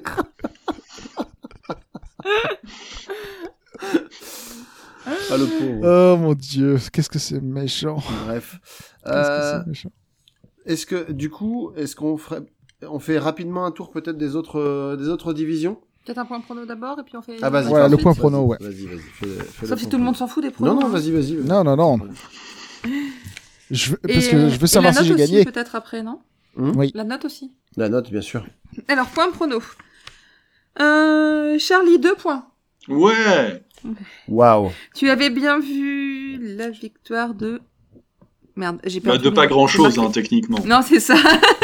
de Miro équipe Sabian, MKS, je cherchais qui c'était. Ouais. avais bien vu la, victoire de Miro équipe Sabian et de Darby Allin et Sting. Et le reste, t'es passé à côté gentiment. Voilà, facile. Enfin, j'ai pas fait beaucoup mieux avec 4 hein, sur 8. C'était pas... Mmh. Pas beaucoup, beaucoup mieux. Ensuite, il y a Wendy et Greg Execo avec 5 points. Pas mal, mmh. correct. Euh, la moyenne, enfin, un peu plus la Au-dessus de la moyenne. Mmh. La moyenne, c'est 4. Oui. Et j'ai Quentin, 6 points. Bravo. Wow. Quentin qui et voulait ben... que Christian gagne le ladder match. Ouais. ouais. Ah, écoute, euh, j'ai fait la grosse cote. Hein. J'ai fait la ça. grosse cote. Mais bon, bravo Quentin, tu as gagné. Yeah Ça faisait un bail quand même. Ouais. et, et, et, du coup, au niveau des notes, combien vous mettriez sur 20 à ce pay-per-view? Euh, Pour être euh, tout à fait honnête, euh, je mettrais... Euh, je mettrais un je mettrais un 14 un 14 parce que euh, il y avait deux matchs dont j'avais absolument rien à faire mais vraiment euh, Kip Sabian et Miro euh, contre Chuck Taylor et Orange Cassidy et Adam Page Matardi vraiment vraiment pas intéressé du tout. Et euh, euh, ensuite euh, ces matchs ne m'ont pas fait changer d'avis après. Et euh, grosse décote aussi euh, par rapport à euh, par rapport au gros problème technique qu'il y a eu sur le main event. Et le fait que le main event n'était pas complètement mon dada non plus. Voilà. Ok. Ben, moi je mets 14 aussi euh, parce que euh, ouais j'ai trouvé ça très long à un moment. On était au match euh, au cinquième match et je me rends compte qu'il en restait encore trois derrière. Putain c'était long quoi.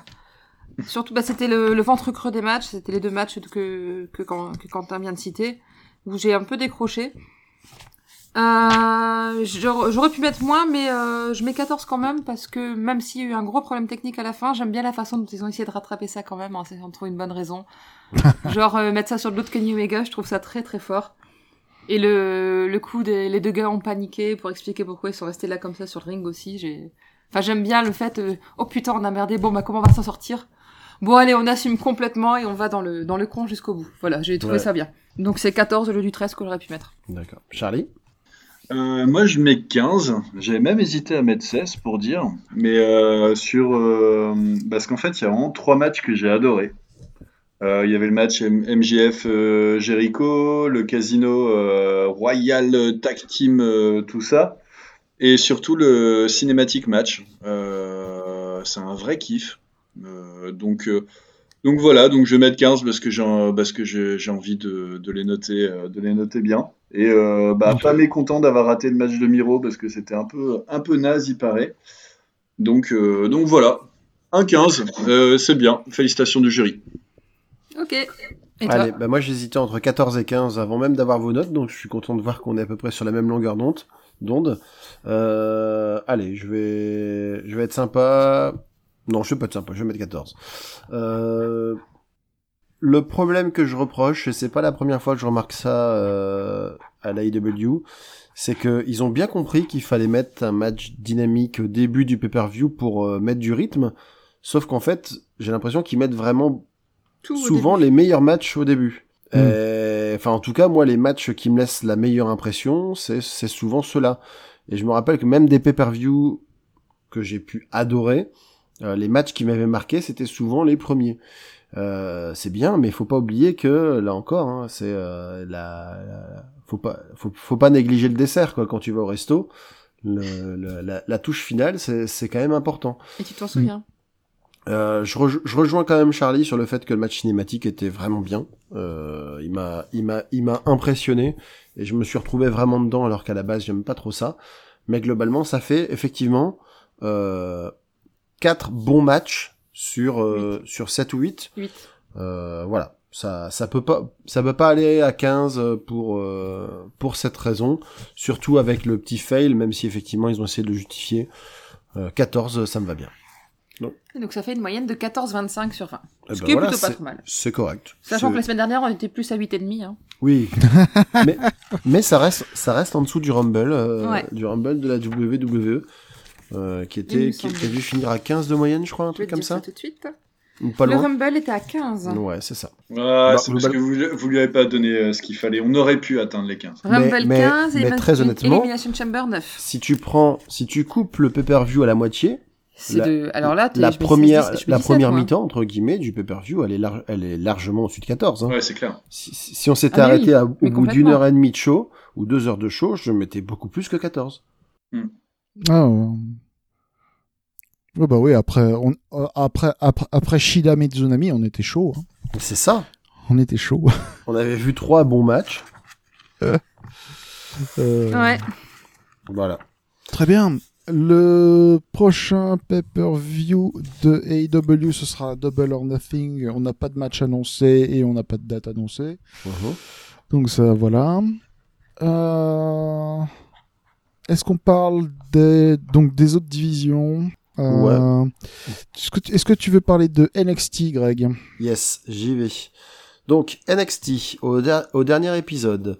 Euh, donc pre- première chose c'est que NXT a décidé, alors je sais pas comment quand ça va être effectif, mais NXT a décidé de changer de jour. Donc il va Mhm. plus y avoir la, la, la bataille du mercredi euh, pour les audiences, ce qui je pense est une bonne chose, surtout pour NXT, euh, parce que de toute façon ils se prenaient ils se prenaient des vestes euh, toutes les semaines, donc ça ça avait plus vraiment d'intérêt.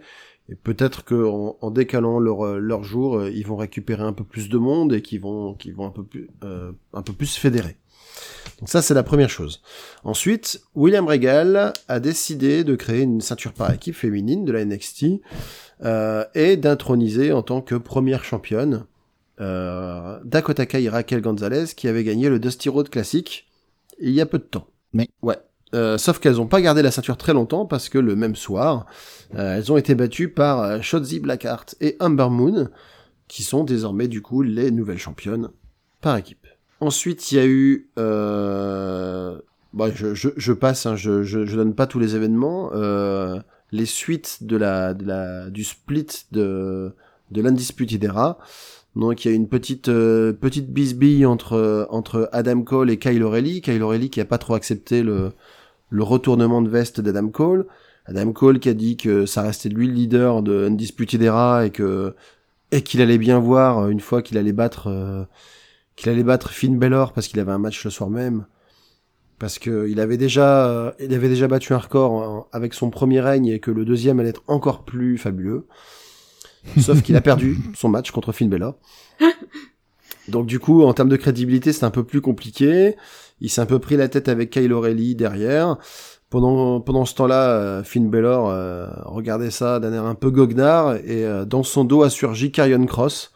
Donc on comprend que du coup, euh, undisputé des rats, je pense qu'ils vont régler, ils vont laver leur lâche en famille et que le prochain challenger pour euh, pour le pour la ceinture de Finn Balor, c'est Karrion Cross, qui, pour rappel, était champion, euh, qui avait qui avait été sacré champion en battant Kisly et qui euh, mais qui avait dû rendre la ceinture dans les jours qui suivaient parce qu'il s'était blessé le soir de son sacre.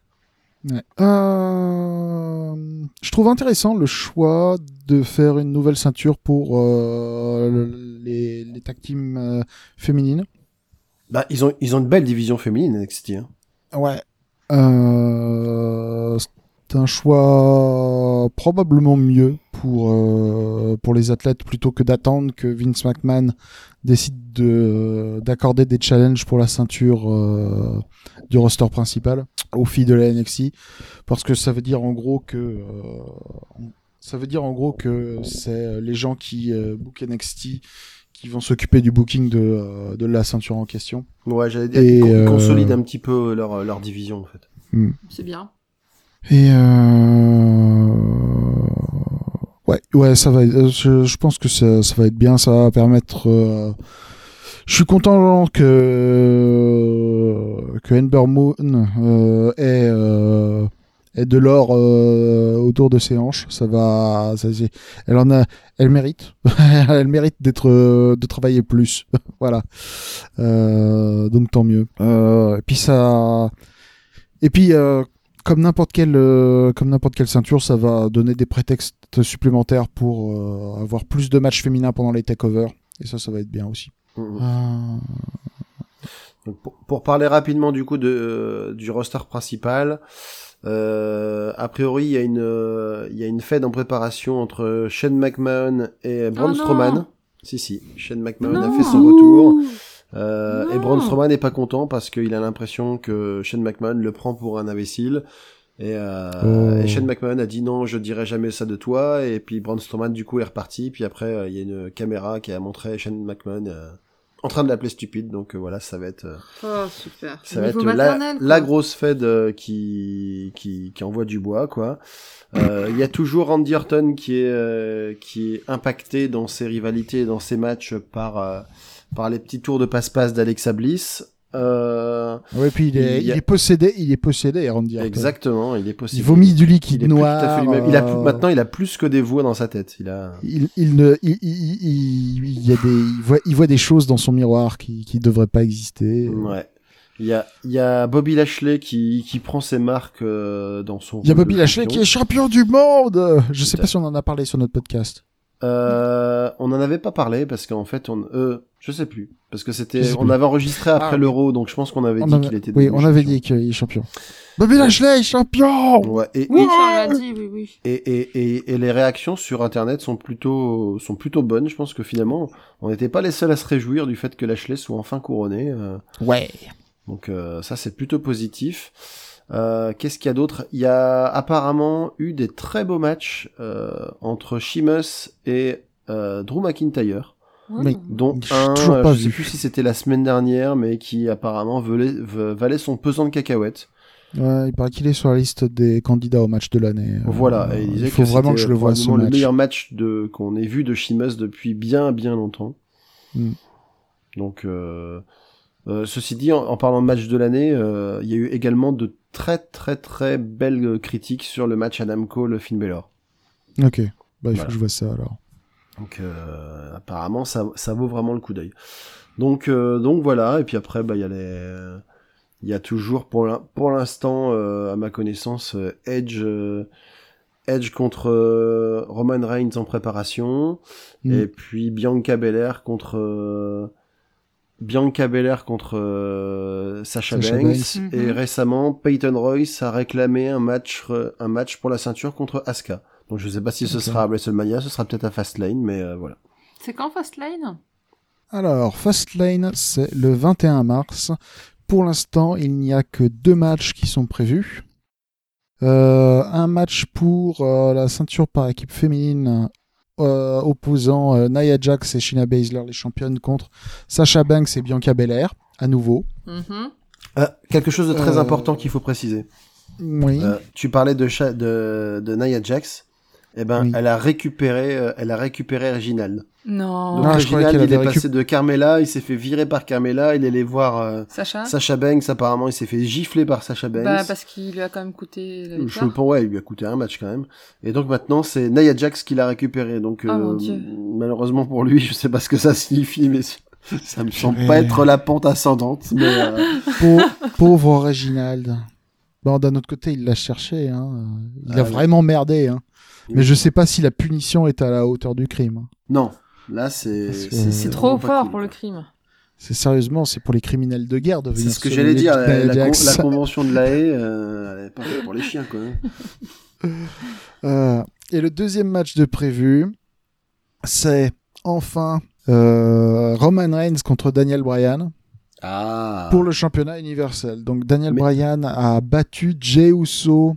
Euh, Jey Uso dans un match en cage et il a reçu euh, et il a reçu euh, le droit de challenger Roman Reigns pour le titre.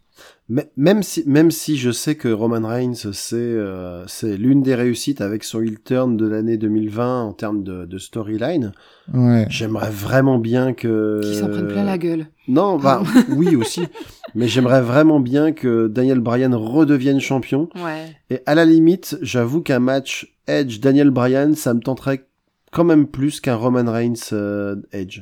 Ah oui, carrément. Ah, mais oui. Ah oui, mais sans aucun doute. On l'aura pas. Hein. On l'aura euh, pas. Non, mais voilà. moi, perso- C'est pour ça que moi, je suis un- personnellement, en je préférerais, ouais. parce que je sais que ça n'arrivera pas. Euh, euh, Très bien, très très bien. Donc ce sera le 21. Ouais. D'accord, c'est noté. Euh, des parenthèses euh, très rapides. Euh, du côté du Japon, euh, rapide pour de vrai cette fois-ci. Euh, la New Japan, euh, j'ai euh, beaucoup de retard. parce que la, New Japan Cup a commencé et j'en ai vu qu'une poignée. Mais j'ai des matchs qui datent d'avant la New Japan Cup à, recommander. Premièrement, je conseillerais de voir les matchs de, de Castle Attack jour 2. Euh, Il y a eu notamment pour le titre Never Hiroshi Tanahashi contre The Great Okan qui était très bon. Il y a eu un match euh, El Fantasmo versus El Desperado versus Bushi euh, qui était mon match préféré de la soirée où euh, en gros euh, euh, un, euh, un match triple threat avec euh, que des poids légers qui voltigent euh, Sympa. franchement euh, que du plaisir Ça, je veux bien croire. Euh, et le main event, euh, le champion, euh, le double champion Kota Ibushi contre le challenger Tetsuya Naito, qui était un match sympa, mais qui souffrait de de la maladie des main events de la New Japan, qui est que pendant les dix premières minutes, il se passe rien, quoi. Et c'est super chiant, quoi. Il y a eu le match. euh, alors, il y a eu sur le sol américain le match euh, John Moxley contre Kenta pour la ceinture euh, des pour le championnat américain. Le match était sympa, euh, mais sans plus, parce que le problème c'est que Kenta depuis qu'il est à la New Japan, il a deux modes. Il a le mode ancien Kenta où il met où il euh, balance des gros kicks, euh, fait des gros stompes en permanence, euh, met des baffes, machin, tout ça. Et euh, le Kenta qui est dans une espèce de, de mode de... Ben, presque limite Randy Orton.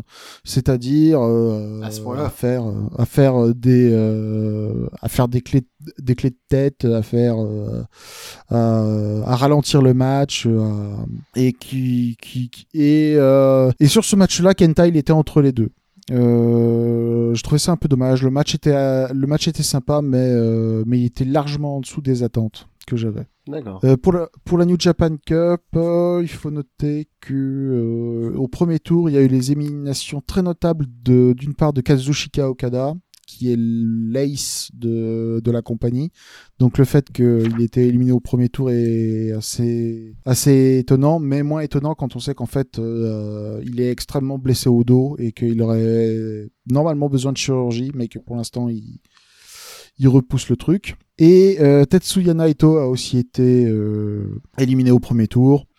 Et Tetsuya Naito, lui, étant cassé tout le temps en permanence, c'est euh, c'est pas étonnant qu'il prenne du repos lui aussi, surtout après euh, plus d'un an à avoir été euh, avoir été le double champion à la tête de la compagnie. Sinon, j'ai essayé de regarder un événement de la Stardom qui s'appelle All Star Dream Cinderella, mais j'ai pas eu le temps de le voir en entier. C'est-à-dire que j'ai eu le temps de voir le match Suri versus Konami et le match euh, Mayu Iwatani versus Yoshiko, qui sont tous les deux des matchs qui étaient très bons. Mais j'ai pas encore vu euh, le match pour le titre mondial, euh, enfin pour la ceinture rouge, euh, dont j'ai encore oublié le nom, entre. Euh, Je peux pas t'aider. Ça- Désolé. Entre euh, Utami Yamashita et. euh, On dirait une Et blague, excuse-moi. Utami Yamashita, mais c'est- je dire. Attends, laisse-moi laisse, laisse-moi laisse-moi vérifier. Euh, et Saya Ida? Non, le problème, c'est qu'il y a deux Saya chez Stardom aussi, donc c'est c'est tout un poème. Ah. Et donc non, euh, je, je, je fais pas, je fais pas, je fais pas de, je fais pas de blagues sur les euh, sur, sur, sur les noms des athlètes japonais. Bon, en Ouais, fait, depuis, depuis le début de Radio Berkatch, tu nous donnes des faux noms, je suis sûr. C'est ça, ouais. C'est en fait, euh, à chaque fois, Mais on le se problème, dit, c'est qu'est-ce que qu'il va encore vous- nous inventer comme nom? Le problème, c'est que comme vous regardez pas, vous pouvez pas savoir. C'est ce que j'allais dire. Bah oui. ça. Fais gaffe, fais gaffe parce qu'on on en note déjà de, de temps en temps euh, quelques-uns et on vérifie s'ils existent. hein. tu vas finir par te faire gauler. Et puis maintenant, on a des crois- followers sur Twitter qui regardent le catch japonais. Ils Ouais. vont pas nous le dire. Donc non, c'est pas- c'est pas, c'est pas, c'est pas Yamashita, c'est Ayashishita. Pardon. Ah, voilà, Toutes c'est mes ça. excuses. Ah, on bah, tu savait. vois. Ouais, voilà, tout de suite. Donc, Utami Yamashita contre Saya Kamitani. Et j'ai aussi pas vu le match cheveux contre cheveux opposant Tam Nakano contre Julia. Euh, même si je sais le résultat du match Tam Nakano contre Julia, je sais que à la fin, Julia, elle est chauve. Mais non, ça, Voilà. c'est Bali On et Balo. on- eh, c'est Bali et Balo. Bali ton Balo. Du coup, Balo est chauve. Du coup, Balo est chauve. Ah non, Bah c'est oui. Ju- c'est Julia qui est chauve. Voilà. Euh, D'ailleurs, j'ai vu les photos de Julia qui a profité du fait d'avoir le crâne rasé pour euh, pour poser dans des euh, tenues euh, à inspiration militaire. Voilà. Inspiration. Ouais. C'est pas comme ça qu'on dit? Si, si, si, mais Si, ça- sans ah, doute, je ouais. me demandais juste à quel point elle s'était inspirée. Euh, Bah, tu sais, motif camouflage quoi. J'espère qu'il n'y a pas des casques à pointe. Ah bah, Euh, hey. Non, ça, c'était... euh, Ça, c'est Lance euh, Archer, ça. Lance Archer.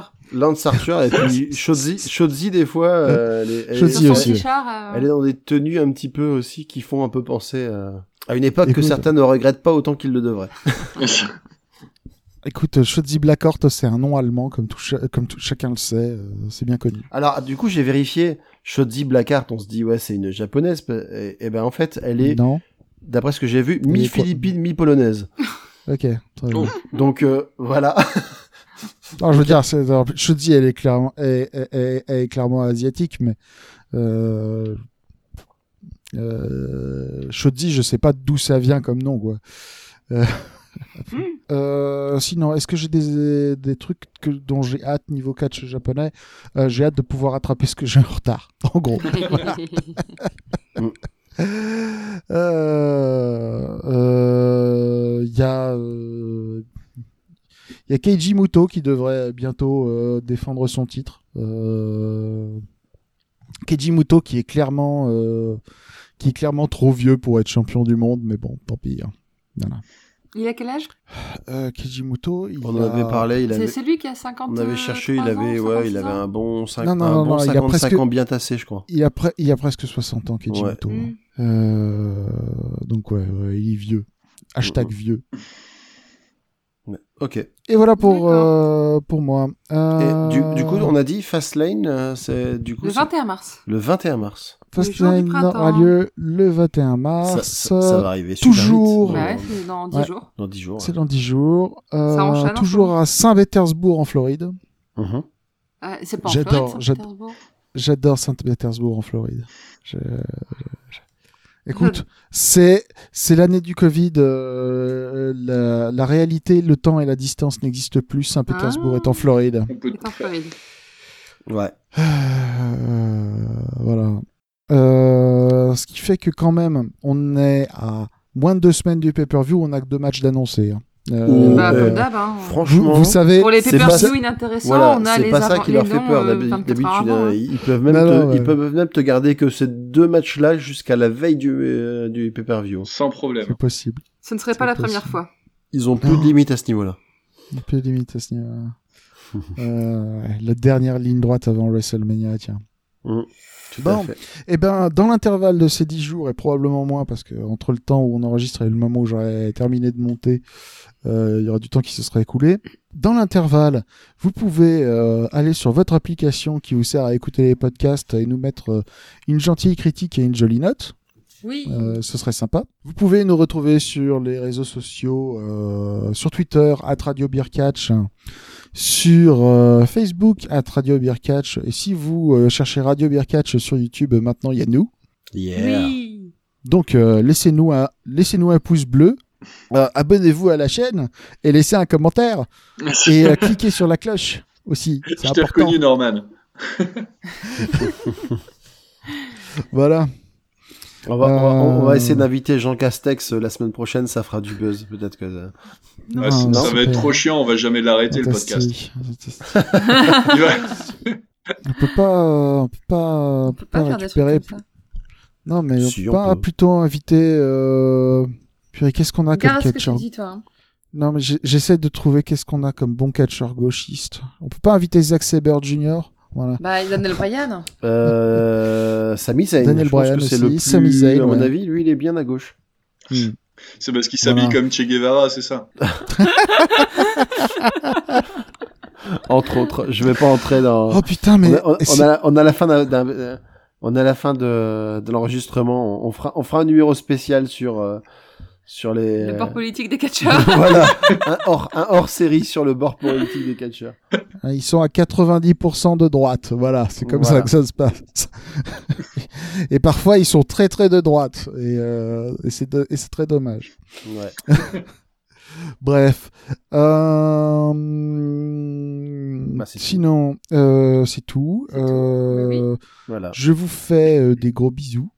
Ouais. Euh, Oh, merci de nous Bah, avoir nous aussi, on écoutés. fait des gros bisous, puisque c'est comme. Bonne journée, soirée, nuit, ce que vous voulez, euh, Yes. selon le moment où vous nous écoutez. Et puis, ça. et puis du coup, à très très vite À très pour, euh, bientôt. pour Fastlane. Allez, ciao ciao tout le monde. Ciao Salut